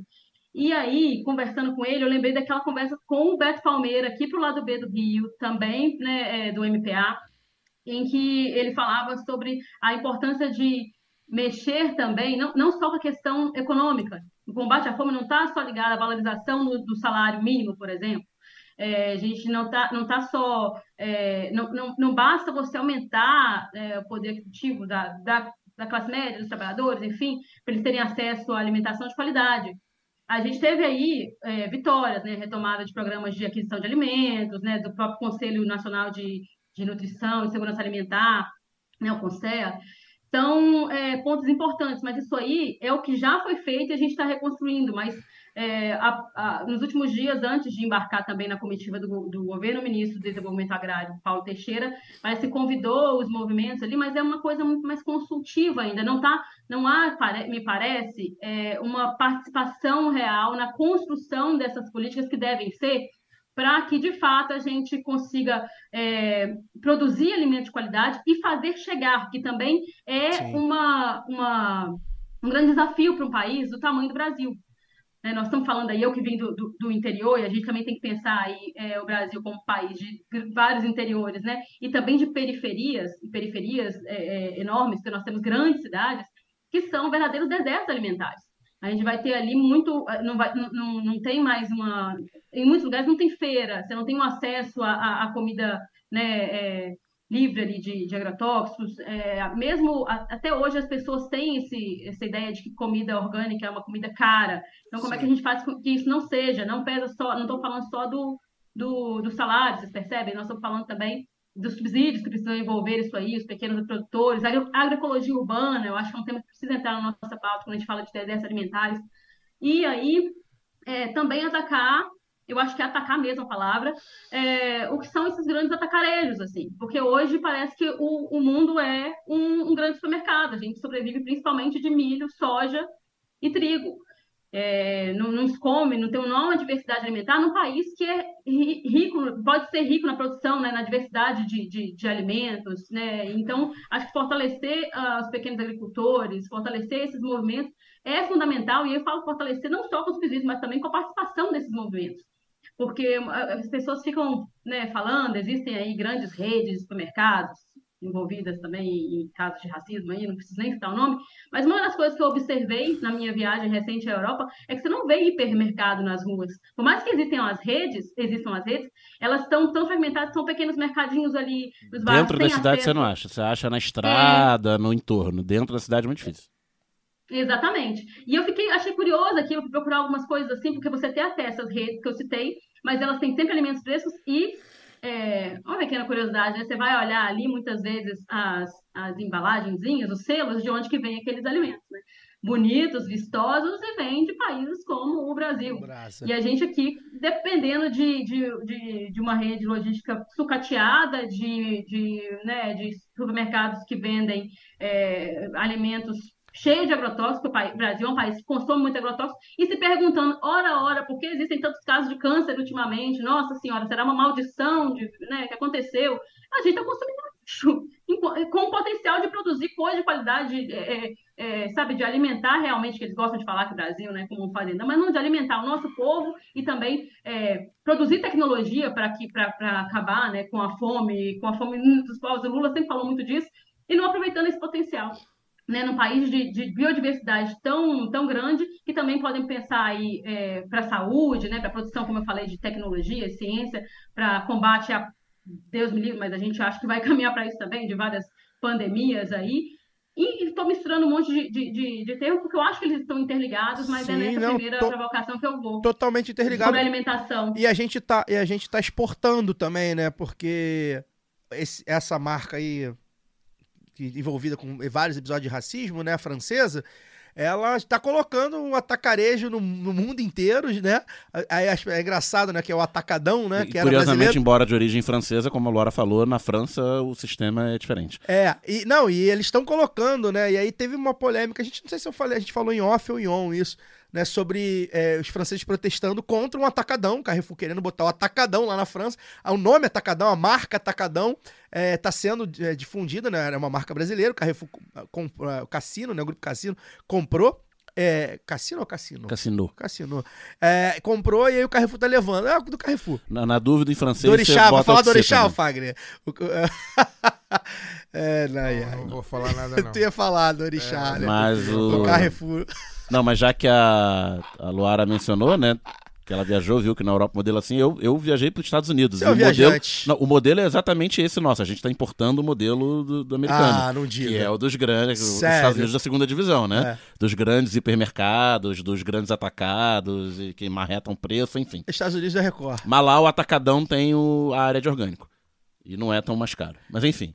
Só sobre o que a, Luara falou, o Caio falou também de políticas de combate à fome, a coisa que passa batido muitas vezes é regulação de estoque, né? Que foi completamente dizimado. começou a ser no governo Temer e no governo Bolsonaro o sucateamento total da Conab. E uma coisa que passou batida aí é que na, a medida provisória de reorganização do governo, do dia 1 de janeiro, é, pegou, tirou a Conab, a Companhia Nacional de Abastecimento, do Ministério da Agricultura e colocou no MDA, Ministério do Desenvolvimento Agrário. Então essa, essa dicotomia aí, né, típica de, de, de- de governo Lula, que você tem, acende uma vela para Deus e pro diabo. Então você tem o Ministério da Agricultura mais ligado ao agronegócio, o Um pouquinho MDA... de droga, um pouquinho de É, salário. exatamente. O MDA mais ligado aos movimentos populares e à segurança alimentar. E um. O, a gente teve essa confusão aí do, do Arthur Lira, Rodrigo Pacheco, né? Dos, dos comitês de, de análise das MPs, essa briga política. E uma das, da- das brigas que vai ter aí, porque as MPs agora vão caducar, né? Elas precisam ser votadas para virarem lei. E essa é uma MP fundamental, porque é da reorganização do, do governo, é, da estrutura do governo. Uma briga aí é que a bancada do agro tá querendo pegar a Conab de volta para o mapa, né? Tirar do MDA a Conab. Então vai ser uma briga que fica, passa batido aí, mas que a gente vai ver nas próximas semanas. É, que se É, interessa. eu ia lembrar do- da Conab também, ô Daniel, estava também no programa de investimentos, né? De parcerias e investimentos, Sim. que foi retirado agora quarta-feira passada, se não me engano, dia 5. E isso envolve, assim, para poder resumir, que eu não sei se ficou tão evidente na minha fala. O que nós estamos falando é de concentração de renda para esses grupos que compram em grande escala. Né? Quando a gente fala desses atacadões, aí é isso que significa. De- e não- Eles conseguem fazer um preço menor porque eles compram em grande quantidade. Exato. Só que esses alimentos nem sempre são os preços. Então, o que eles conseguem é oferecer, ofertar esse tipo de, de, de alimento. Nós estamos falando de, é, não é de, de, de carne fresca, de negócio, são é, salsicha enlatados, os enlatados, né? Os É, ultraprocessados. embutido, ultraprocessados, é, ou então grandes produtores ali de, de arroz, ao invés de comprar de produção orgânica do MST, que já foi citado até em debate pelo Lula. É isso que está atacando. Porque uma das. Da, quando, a gente, quando eu falei, né, de não, não é só questão de salário, mas uma das grandes, é, que eu considero também su sucesso, né, de programa focal e de transferência de renda, como o, o Bolsa Família, por exemplo, foi justamente essa descentralização para né, do, do consumo que não era não é mais, não seria mais a entrega de cestas básicas que às vezes era lá superfaturada nos rincões aí do Brasil para poder entregar aquele arroz quebradinho. Agora não, a pessoa ia lá e comprava o arroz que ela queria. Agora não adianta ela poder comprar se esse arroz de qualidade não chega para ela. Entendeu? Se ela só tem acesso àquelas mesmas marcas, desses mesmos atacadores que compram com os mesmos fornecedores. Então, é, é, é isso, no final das contas, também é, é, é essa coisa da concentração do, do, também das relações entre essas mesmas figuras, esses mesmos, essas mesmas empresas. Fagner, é, só pra gente encerrar esse, esse bloco, como é que você acha que o governo tá lidando com os militares e golpistas da extrema-direita? Mal. É, mal. Não há outra maneira de dizer. É, eu, a, gente, a gente começou, a gente falou sobre esse assunto com o Kennedy Alencar, né? É, na penúltima entrevista. O Kennedy foi a penúltima, né, que nós fizemos, né? Depois do Kennedy, só a Catarina. E o Kennedy acha né, que não há, não há clima, né, para poder tocar nesse assunto de maneira mais incisiva. E eu já sou partidário do, do que do tipo que acha que com clima ou sem clima a gente tem que tocar nesse assunto. A gente precisa incutir na cabeça é, da opinião pública o quão nocivo é, são as forças armadas é, brasileiras e sobretudo quando elas se metem quando elas se metem na política. Elas já são nocivas de uma maneira geral, porque nada mais é do que um grande poço de privilégios. Ser militar no Brasil nada mais é do que um grande poço de privilégios. Haja vista aí as, as filhas, netas e viúvas da ditadura, que até hoje é, recebem pensões gordas aí de seus ex-maridos, de seus pais O, e, e o etc. companheiro me concede uma parte, rapidinho, só pra, pra falar da questão da, questão da caixa. Clara quer um também. Vou dar um Sim, sim, você, não, vou dar um pra Não, pode, pode. Não, é só, pra falar assim, que a gente ah, tava falando aqui de classe média, qualquer 4 ou 5 mil reais ganha é classe média no Brasil. Eu descobri esses dias que um major do Exército Brasileiro, que é o, não é o das, das patentes mais altas, tá ganhando 22 mil reais. Pois é. Pois é. Pois é. Então, nada mais é do que um grande poço de privilégio ser militar no Brasil. Você ganha salário, né, de acordo com a sua patente, você chega a ganhar salários altíssimos, que muitas vezes é, é- é- é difícil você encontrar até mesmo em cargos de direção da iniciativa privada, de, etc e tal.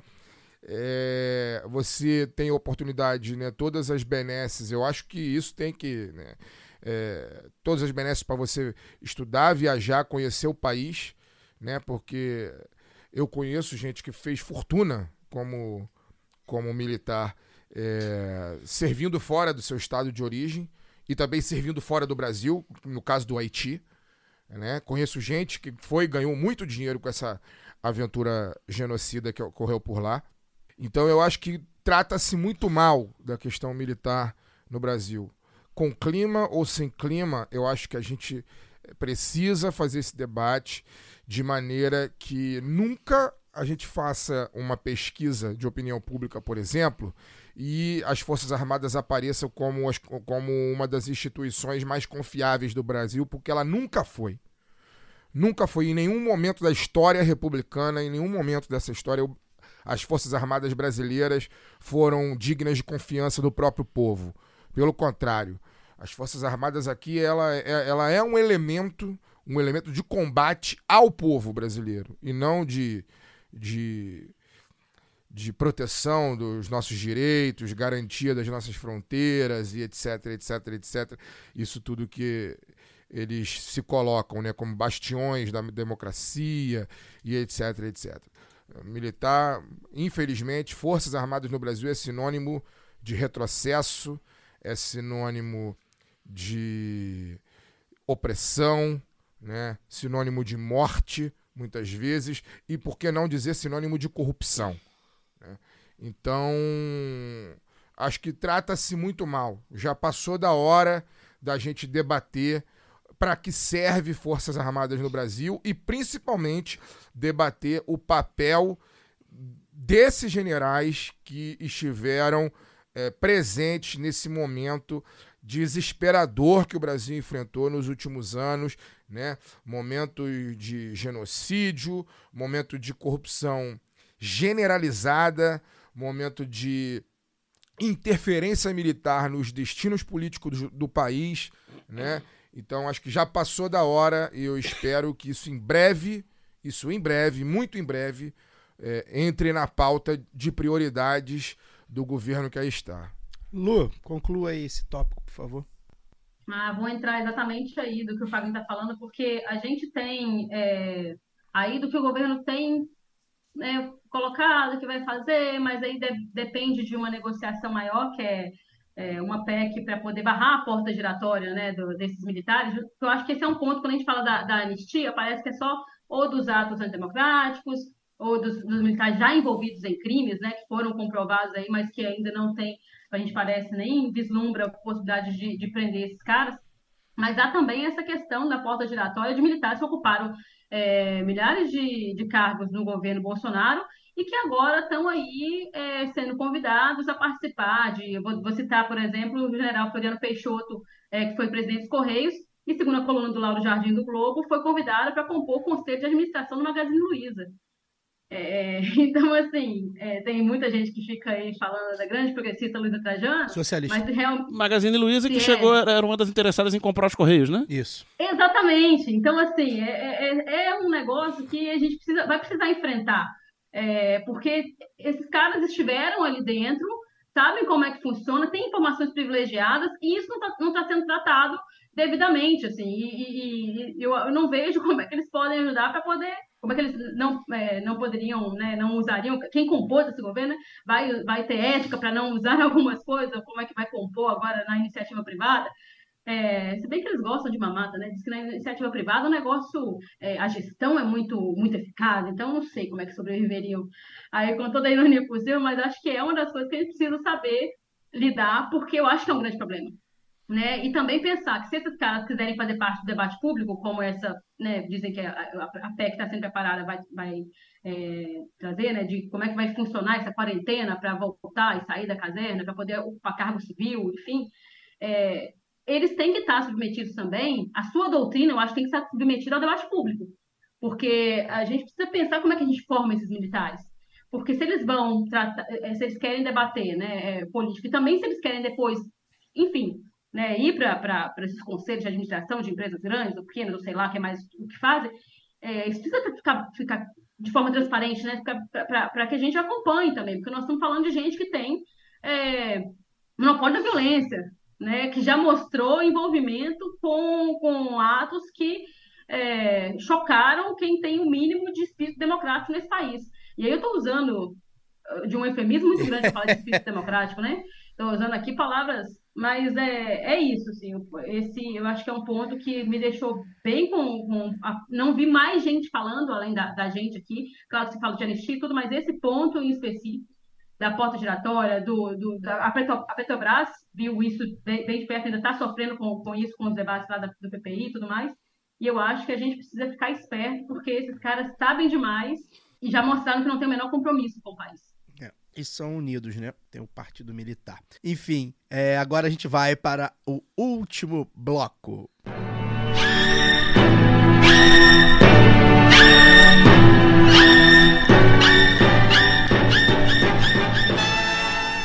A verdade é que, não menos importante, né, a gente deixou por último algumas medidas, principalmente que voltaram, né, medidas bem sucedidas que, que voltaram.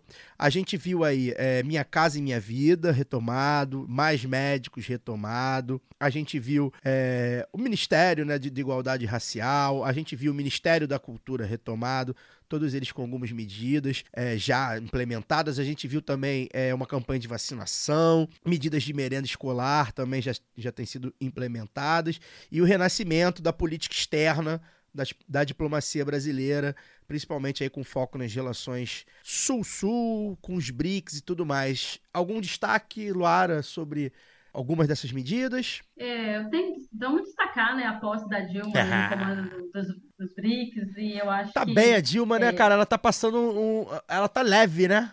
Acho que ela, não, cara, ela nunca é... esteve tão, tão bem assim. É ela tá fazendo o que ela sabe, né? É. Eu, eu, eu acho que um bom, uma boa medida de caráter é perguntar para o sujeito o que, que ele acha de Dilma Bana Rousseff.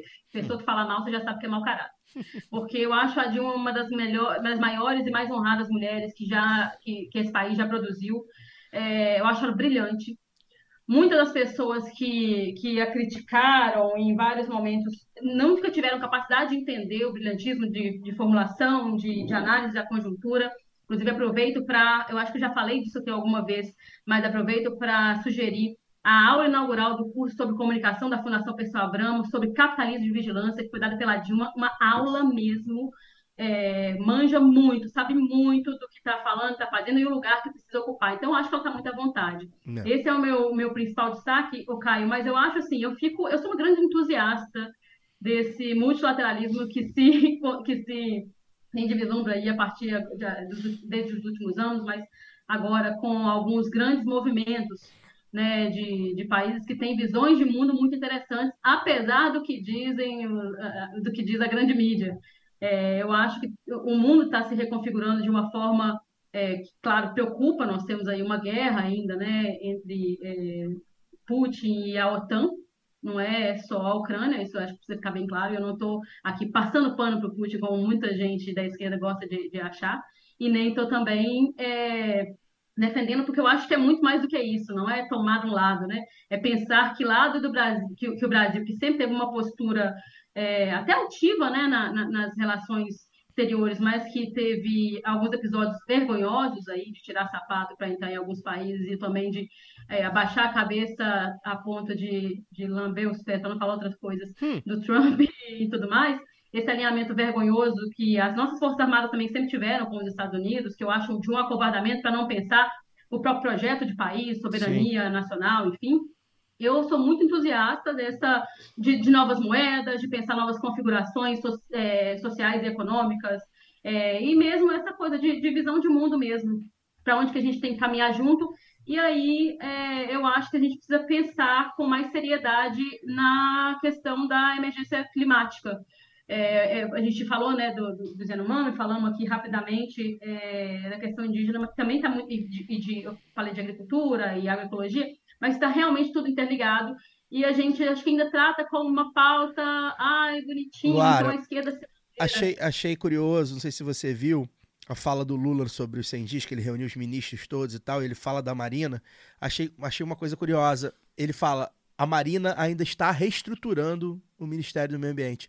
Eu acho que talvez a, a gente é uma A pauta devastação. foi- é uma pauta Nossa. que eu acho que é talvez a mais urgente. Na campanha foi muito urgente, internacionalmente é muito urgente. A gente sabe que é muito urgente e talvez tenha sido uma pauta escondida nesses últimos 100 dias. Eu, e aí eu acho que exatamente. é, teve algum. Acho que a Marina chegou, né, aí pra ONU. Foi a ONU que a Marina foi? Não, foi. Foi. é, não, e o Ela, ela Ibama. foi, ela foi pro, pro Fórum Social Mundial. Fórum Social Mundial, é, enfim. É, é, é, a- enfim. A gente tem visto a operação do Ibama, Mas a eu- reestruturação da, da, da- das gerências do Ibama. É, mas eu acho curioso isso, é, é, Lu. Foi bom você levantar isso, porque eu acho que tem. tem talvez a pasta que mais esteja imobilizada, te- tentando se recuperar, até pela tamanha urgência, tamanha devastação que houve, foi exatamente o meio ambiente, né? Parece que, tipo assim, os caras estão tentando entender a dimensão da parada ainda que não bastou aquela, aquele período de transição. E eu acho que esses 100 dias também não bastaram, né?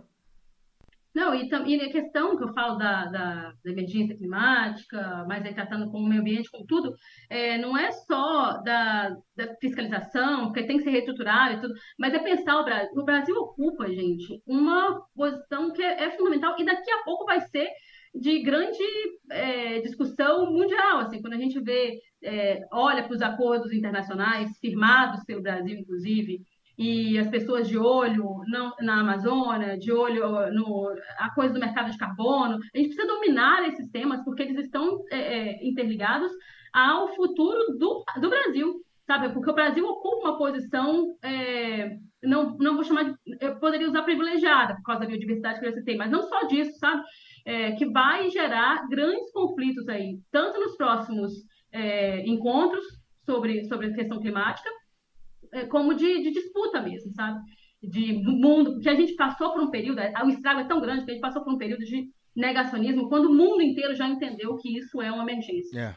Então, assim, só os malucos, a gente só estava falando com, com os mais mal, malucos, mau caráter. É. E então é, é- é questão disso agora. A gente recupera o imagem do Brasil, mas para onde? A gente vai ser direcionado para o debate à la União Europeia, em que é para uma gente, ou então né, para uma gente em que é mais fácil fazer é, almôndega de carne de mamute do que do que plantar alimentos de qualidade, sei lá, entendeu? É, do que fomentar esse tipo de coisa, é, descentralizar a, a questão da produção de alimentos, enfim. Ou nós vamos, inclusive, produzir né, a nossa própria tecnologia, usar da nossa própria diversidade para produzir é, remédio, para produzir comida, para poder é, gerar mais né, é, emprego, renda. Isso tudo está interligado, a gente precisa entender, porque eu acho que passa por aí. Nosso, nosso, nosso futuro é agora, entendeu? Passa por também ter uma conjuntura de mais diálogo e que não é negacionista, que já é boa, né, é, é melhor, uma, uma boa parte para um primeiro passo assim, de reconstrução, mas pensando já né, que no, no- no- nesse futuro. Eu- é um dos tópicos que eu gosto muito, e acho que nesses 100 dias ficou claro novamente, é um dos tópicos onde eu acho que o PT e o governo Lula, como um todo, dão aula essa questão da política externa, porque eles peitam mesmo a opinião pública. Os caras falam, se tiver que ir A lá. opinião pública fotogra- da CBN, Folha, Globo. Exato, né? A opinião pública dessa galera, os caras tiram a cueca pelo rabo mesmo, porque fica, ia lá, falando do Maduro, sei lá o que, da Argentina, falou mal do dólar. Os caras ficam putos, ele não tá nem aí, ele fala mesmo, ele vai mesmo. Ah, China, né, né, né, O- China. Outra groselha que eu usei é esse negócio da- da- da- das moedas, né? De você É. criar um, um mecanismo de, Hoje ele de falou que utilização tem- das tem que moedas nacionais para o comércio bilateral. É, o, o- comentarista lá da CBN. Ah, não, mas que, que ninguém quer yuan. As pessoas querem moeda que todo mundo quer, que é dólar, euro e libra. Eu aí até comentei amigo, pô, libra, o cara tá em 1945. Ninguém mais né? tem. Só... Ninguém comercializa mais em libra. Enfim, e eu gosto muito desse tópico. Acho que é um tópico que, que, que o PT mostra que ele, ele pode ser diferente dos outros. Podemos mesmo. chamar em breve aqui nossa companheira Thalita Com Tanchat para poder falar sobre isso, inclusive. com certeza sabe muito da- da- da- dessa temática e eu acho que é um tópico que o PT ele é de fato contra-hegemônico, né? Muito, assim. Ele, ele, e ele peita mesmo, ele não quer nem saber. Ele vai lá e fala. Todo mundo lá, "O- Ucrânia, Ucrânia, Ucrânia. Ah, não é bem assim. Ele fala mesmo, e é isso. E um tópico que também que eu acho que é, vale a citação, que eu acho que é importante, que é um tópico que a gente acaba, às vezes, negligenciando. É, porque, enfim, são muitas urgências, que é a questão do Ministério da Cultura. Eu acho que é fundamental esse país ter uma ministra preta como a Margarete Menezes. A gente sabe que, é, enfim, tem medidas, já, já anunciou alguns editais, tem medidas sobre é, a captação de recursos via Lei Paulo Gustavo, via Lei Rouanet, tudo mais. É, mas teve muito sob ataque também nos últimos anos e a gente consegue recuperar, e a gente consegue voltar a ter um debate saudável sobre isso. É, eu acho que é um lugar também onde o PT e o governo Lula mostram que são diferentes mesmo.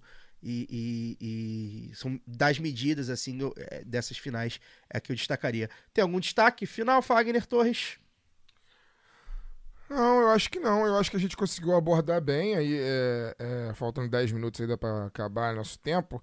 Eu acho que a gente conseguiu abordar bem, de maneira honesta, o que está acontecendo ao longo desses três primeiros meses e 10 dias aí de, de governo. É, é uma pena que a gente tenha uma mídia corporativa tão vagabunda, né? Que não consegue fazer é, algo de nível, é, trazendo, debatendo questões que que são de fato caras ao dia a dia da população, né? Falar sobre temas que são importantes para que as pessoas vivam, sobrevivam e mais do que sobrevivam, vivam, né?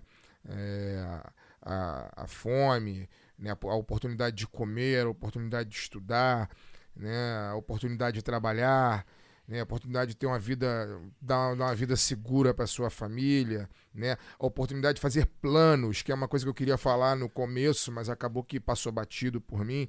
Mas é isso, assim. Eu acho que desde o dia 30 de outubro de 2022, eu, eu, me, eu me pego podendo é, fazer planos de vida, sabe? Que era algo que eu não conseguia nos últimos anos. É, e agora eu tenho, eu posso vislumbrar. E olha que, né, eu, é, enfim, tenho, falo aqui do meu lugar, né? Sou um homem negro de 40 anos, moro no, na zona norte do Rio de Janeiro e tal. Tenho as minhas questões, mas eu não tô nem de longe no- no- no- na base da pirâmide, né?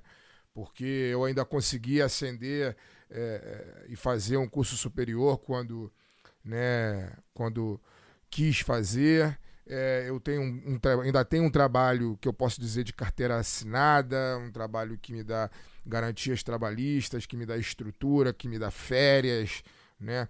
É, eu não tô no lugar de uma pessoa, por exemplo, completamente uberizada, né?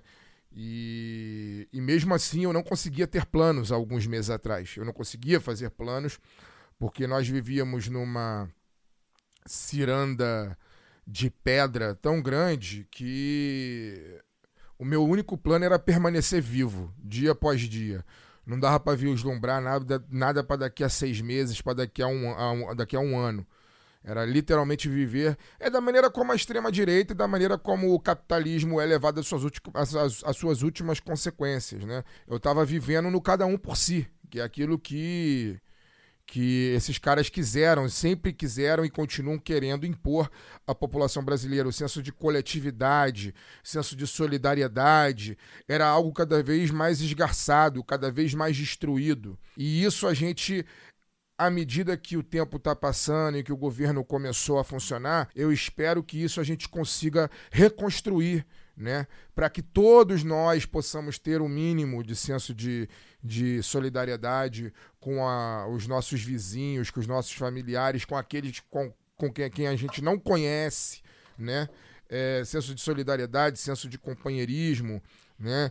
É que a gente possa, enfim, viver uma vida plena, ter trabalho, ter saúde, ter educação, é, é, ter espaço para poder, enfim, debater a vida, pensar a vida de uma maneira diferente e viver. Eu acho que esse é o legado mais importante dos últimos 100 dias, e aí eu acrescentaria também o período já. Enfim, o, o desgoverno anterior, ele, ele nunca existiu como governo, né? Não dava para chamar de governo, mas ele se desmantelou inteiramente a partir do momento que o anúncio da vitória do Lula já saiu em todos os né, os veículos de televisão. A partir dali, o, o, desgoverno de fato acabou. O desgraçado que ocupava o Palácio do Planalto sumiu, ficou dias desaparecido. Depois ficou foi... brincando de tentar dar golpe. É, né? depois foi embora. Fazendo minuta. Enfim, é uma pena que voltou esse maldito, mas enfim, foi embora. E a partir daquele momento, a, a vida, não vou dizer que ela ficou plena, porque não ficou, mas começou a abrir uma esperança. O túnel, a, o final do túnel começou a ser enxergado.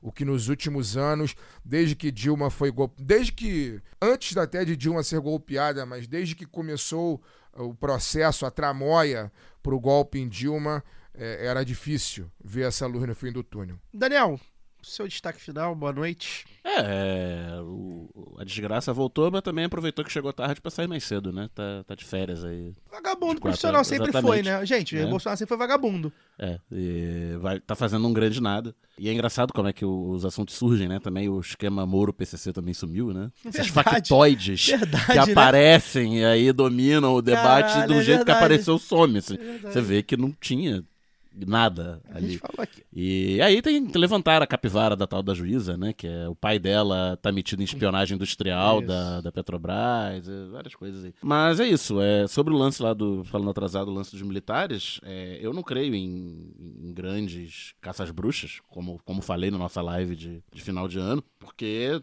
não vai acabar o exército, infelizmente. Se for prender todo mundo, ia acabar o exército. Todo mundo que se, que se lambuzou e que se melou ia acabar o exército. Mas tenho esperança de pegar uma meia dúzia pra, de, de, de média patente aí, talvez um general, pra passar uma, uma ideia de que. Uma né? imagem e Tipo, tal. ó, fiquem- continuem no. no... Mal ou bem, a gente nunca né? teve é, oficiais superiores e oficiais generais depondo na Polícia Federal por causa de alguma coisa. É, sim. Essa semana teve lá o, o bonde. Acho que pode dar ruim pra, pra alguém lá, pra algum, algum Zé Ruela pagar pelo, pela imagem e tal. Mas acho que, fora isso, é interesse tanto do Lula quanto da corporação de diminuir a, a temperatura a médio prazo aí e rolar uma acomodação. Inclusive, eles estão apanhando nas redes sociais do monstro que- do monstrinho que eles criaram. Você entra no, Ah, é? nas redes sociais do Exército. Melancia! Que é verde por fora e vermelho por dentro. O Exército é comunista porque não deu o golpe Ai, que eles ai, queriam. É isso. Luara, destaque final, boa noite. Meu boa noite. Eu, assim, desde que o Fagner começou falando, né? Depois também o editorial aí do, do Caio, eu fiquei pensando naquela tirinha do. Vocês viram o que o Bolsonaro falou ontem? Não, exatamente. Esse, esse é o nível de, de, de paz, que ainda que pequena, que esse país, né? A gente deixou um monte de tema aqui, eu acho que ainda é, que os ouvintes vão apontar, por exemplo, a questão da segurança nas escolas, o próprio novo ensino médio, eu acho que vale um, um novo programa só sobre educação e sobre essa questão da segurança pública também. É, então, mesmo só para poder citar. Mas é, eu queria agradecer mais uma vez a vocês, a, a essa roleta da pistolagem, que eu adoro fazer, acho uma delícia, acho que é onde a gente deságua mesmo aí os nossos, os nossos ais. E eu queria aproveitar já clima de, de final, assim, para poder bem rapidinho dar dois abraços que eu não posso deixar de dar. O primeiro para o Fernando Santa Clara, que é nosso ouvinte capixaba, mas que está agora em terras baianas, e é professor da Escola de Nutrição da UFBA, e faz um trabalho maravilhoso e está coordenando um programa de extensão chamado Cartografias da Alimentação, que eu sigo no Instagram e já aproveito para indicar, porque é algo que perpassa a nossa cultura. A gente falou um pouco aqui também né, de alimentação, de, enfim, né, nosso cotidiano. Eu acho que é lindo mesmo como uma universidade pode ter esse espaço de acolhimento da vida real, de diálogo com a comunidade. Eu sou fã do projeto, sou fã do Fernando, então vocês procurem lá no Instagram, Cartografia da Alimentação, e um beijo para você, Fernando, querido, tá aí dado beijo. E neste 13 de abril, dia que comemoramos o nascimento do grande cachoeirense Sérgio Sampaio, quero mandar um abraço para um conterrâneo dele que também faz aniversário hoje, né, que é o Juliano Rabuja, que é, também é músico, é professor, é companheiro e membro da Ursal Princesa do Sul, que é como é chamada aqui a capital secreta do Espírito Santo, né? Cachoeira de Itapemirim. E Juliano é músico, lançou seu último disco em 2021, o Poemia, que é de, um, é de um bom gosto, gente, de uma elegância. Então eu quero deixar mais esse abraço, né? Porque eu não pude lá abraçá-lo pessoalmente hoje, porque estou aqui gravando lá do bem. Então um abração aí para Juliano e para todo mundo que está com a gente Agradecer aí os novos apoiadores, os ouvintes que sempre mandam mensagens, perguntas, ideias, é, abordam a gente. É uma delícia conversar com vocês e perceber que a gente ainda está nadando contra a corrente, mas estamos todo mundo junto e eu acho que a gente vai mover aí essas águas, vai fazer uma grande um grande movimento ainda. Eu acredito muito na participação social, gente. Por isso que eu vou reiterar o que eu disse no início do programa, na minha primeira intervenção. Vamos nos comportar como aqueles que, de fato, elegeram esse governo também. Vamos tomar posse. O governo somos disso, nós, né? É isso, assim. Não vou me alongar muito mais, não. Obrigadão mais uma vez a todos vocês e a vocês aqui, meus companheiros de bancada. Bom demais estar retornando. Estava com saudade. Fagner, você tem um abraço aí que ficou pendente? Tenho, é só um abraço, é porque eu prometi um abraço pro João Paulo, que eu encontrei no Maracanã, é ouvinte do lado B. A benção, João de É, Deus. Eu, eu tava muito mamado, então eu confesso que eu não Com razão. Você estava inebriado Não, então, de... deixa eu de explicar. Deixa eu explicar. Eu estava muito mamado e eu não lembro se eu encontrei com ele no primeiro ou no segundo jogo. Foi, Porra, ficou uma semana mamado. Que Foi. 15 dias mamado. foi algum. Cara, espaço É, de 15 dias. João O Paulo. estava ganhando ou estava perdendo? João Paulo, se você tá ouvindo o programa dessa semana, sinta-se abraçado. Eu me lembro que a gente se encontrou ali no corredor de saída é, do, da arquibancada. Eu tava indo comprar cerveja. Se é que existe esse João Eu, Paulo. eu tava indo. Não, ele existe. Não é meu amigo, não é meu amigo imaginário, não. Não é um amigo que Ele- vai pro jogo, não. Não, não é meu amigo, não. Não é o Sente, É não. que tricolores do céu e da terra correram ao Maracanã. É, os Não, vivos e os Existe, mortos existe. O João, levantaram Paulo, o João Paulo existe. Eu tava saindo pra comprar cerveja. Eu tava muito mamado. Eu não lembro exatamente se foi no primeiro ou se foi no segundo jogo. Eu acho que foi no primeiro. Eu acho que foi no primeiro. Mas é isso. Um abraço, João Paulo. Obrigado por estar com a gente aqui. É, eu tenho um abraço também pro André e pro Guará, cara. Eles me encontraram meio. Eu tava, não tava muito mamado, mas eu tava meio alcoolizado ali no bar. Tem ali em Botafogo, Zuzu Goró. É um bar até famoso, grande pra cacete. Cheguei lá com os meus amigos. Ele, pô, cara, do lado bem, quer tirar foto aqui? Enfim, eu falei, vou- falei que ia mandar, anotei os nomes deles. Tudo meio assim no celular, meio confuso, porque tava meio alcoolizado, uma da manhã quase, na quinta passada. Enfim, um abraço pra eles. O lado B fica por aqui. Semana que vem, feriado, tá, galera? A gente vai comemorar aí o descobrimento do Brasil. Não, não, é Tiradentes. Desculpa. Ah, Feriado é é, Tiradentes. verdade, O vinte- descobrimento é É, 22, não é 22, feriado. Verdade, verdade, Burro. verdade. Descobrimento não é feriado. 21 É é, porque não Tiradentes. existe, na verdade. Então não, não tem por que ser Tiradentes também não, mas essa é outra história. É, eu, eu ia falar isso, mas então eu não sei se iam caçar minha carteirinha de, de mineira. Domingo, domingo. Libertas que será do- também. domi- e domingo que vem, embora não seja um domingo, é feriado também, é São Jorge, que também não existe. Mas enfim, gente, o lado B fica por aqui. Semana que vem tem feriado, a gente não volta, tá de folga sim, abriu, abriu uma, uma grande folga pra gente em abril. A gente só volta daqui a 15 dias, na última semana do mês. É, não sabemos ainda que tipo de programa, mas enfim, a gente até lá vê. Forte Amplexo, valeu! Este podcast foi editado por Fernando Cesarotti.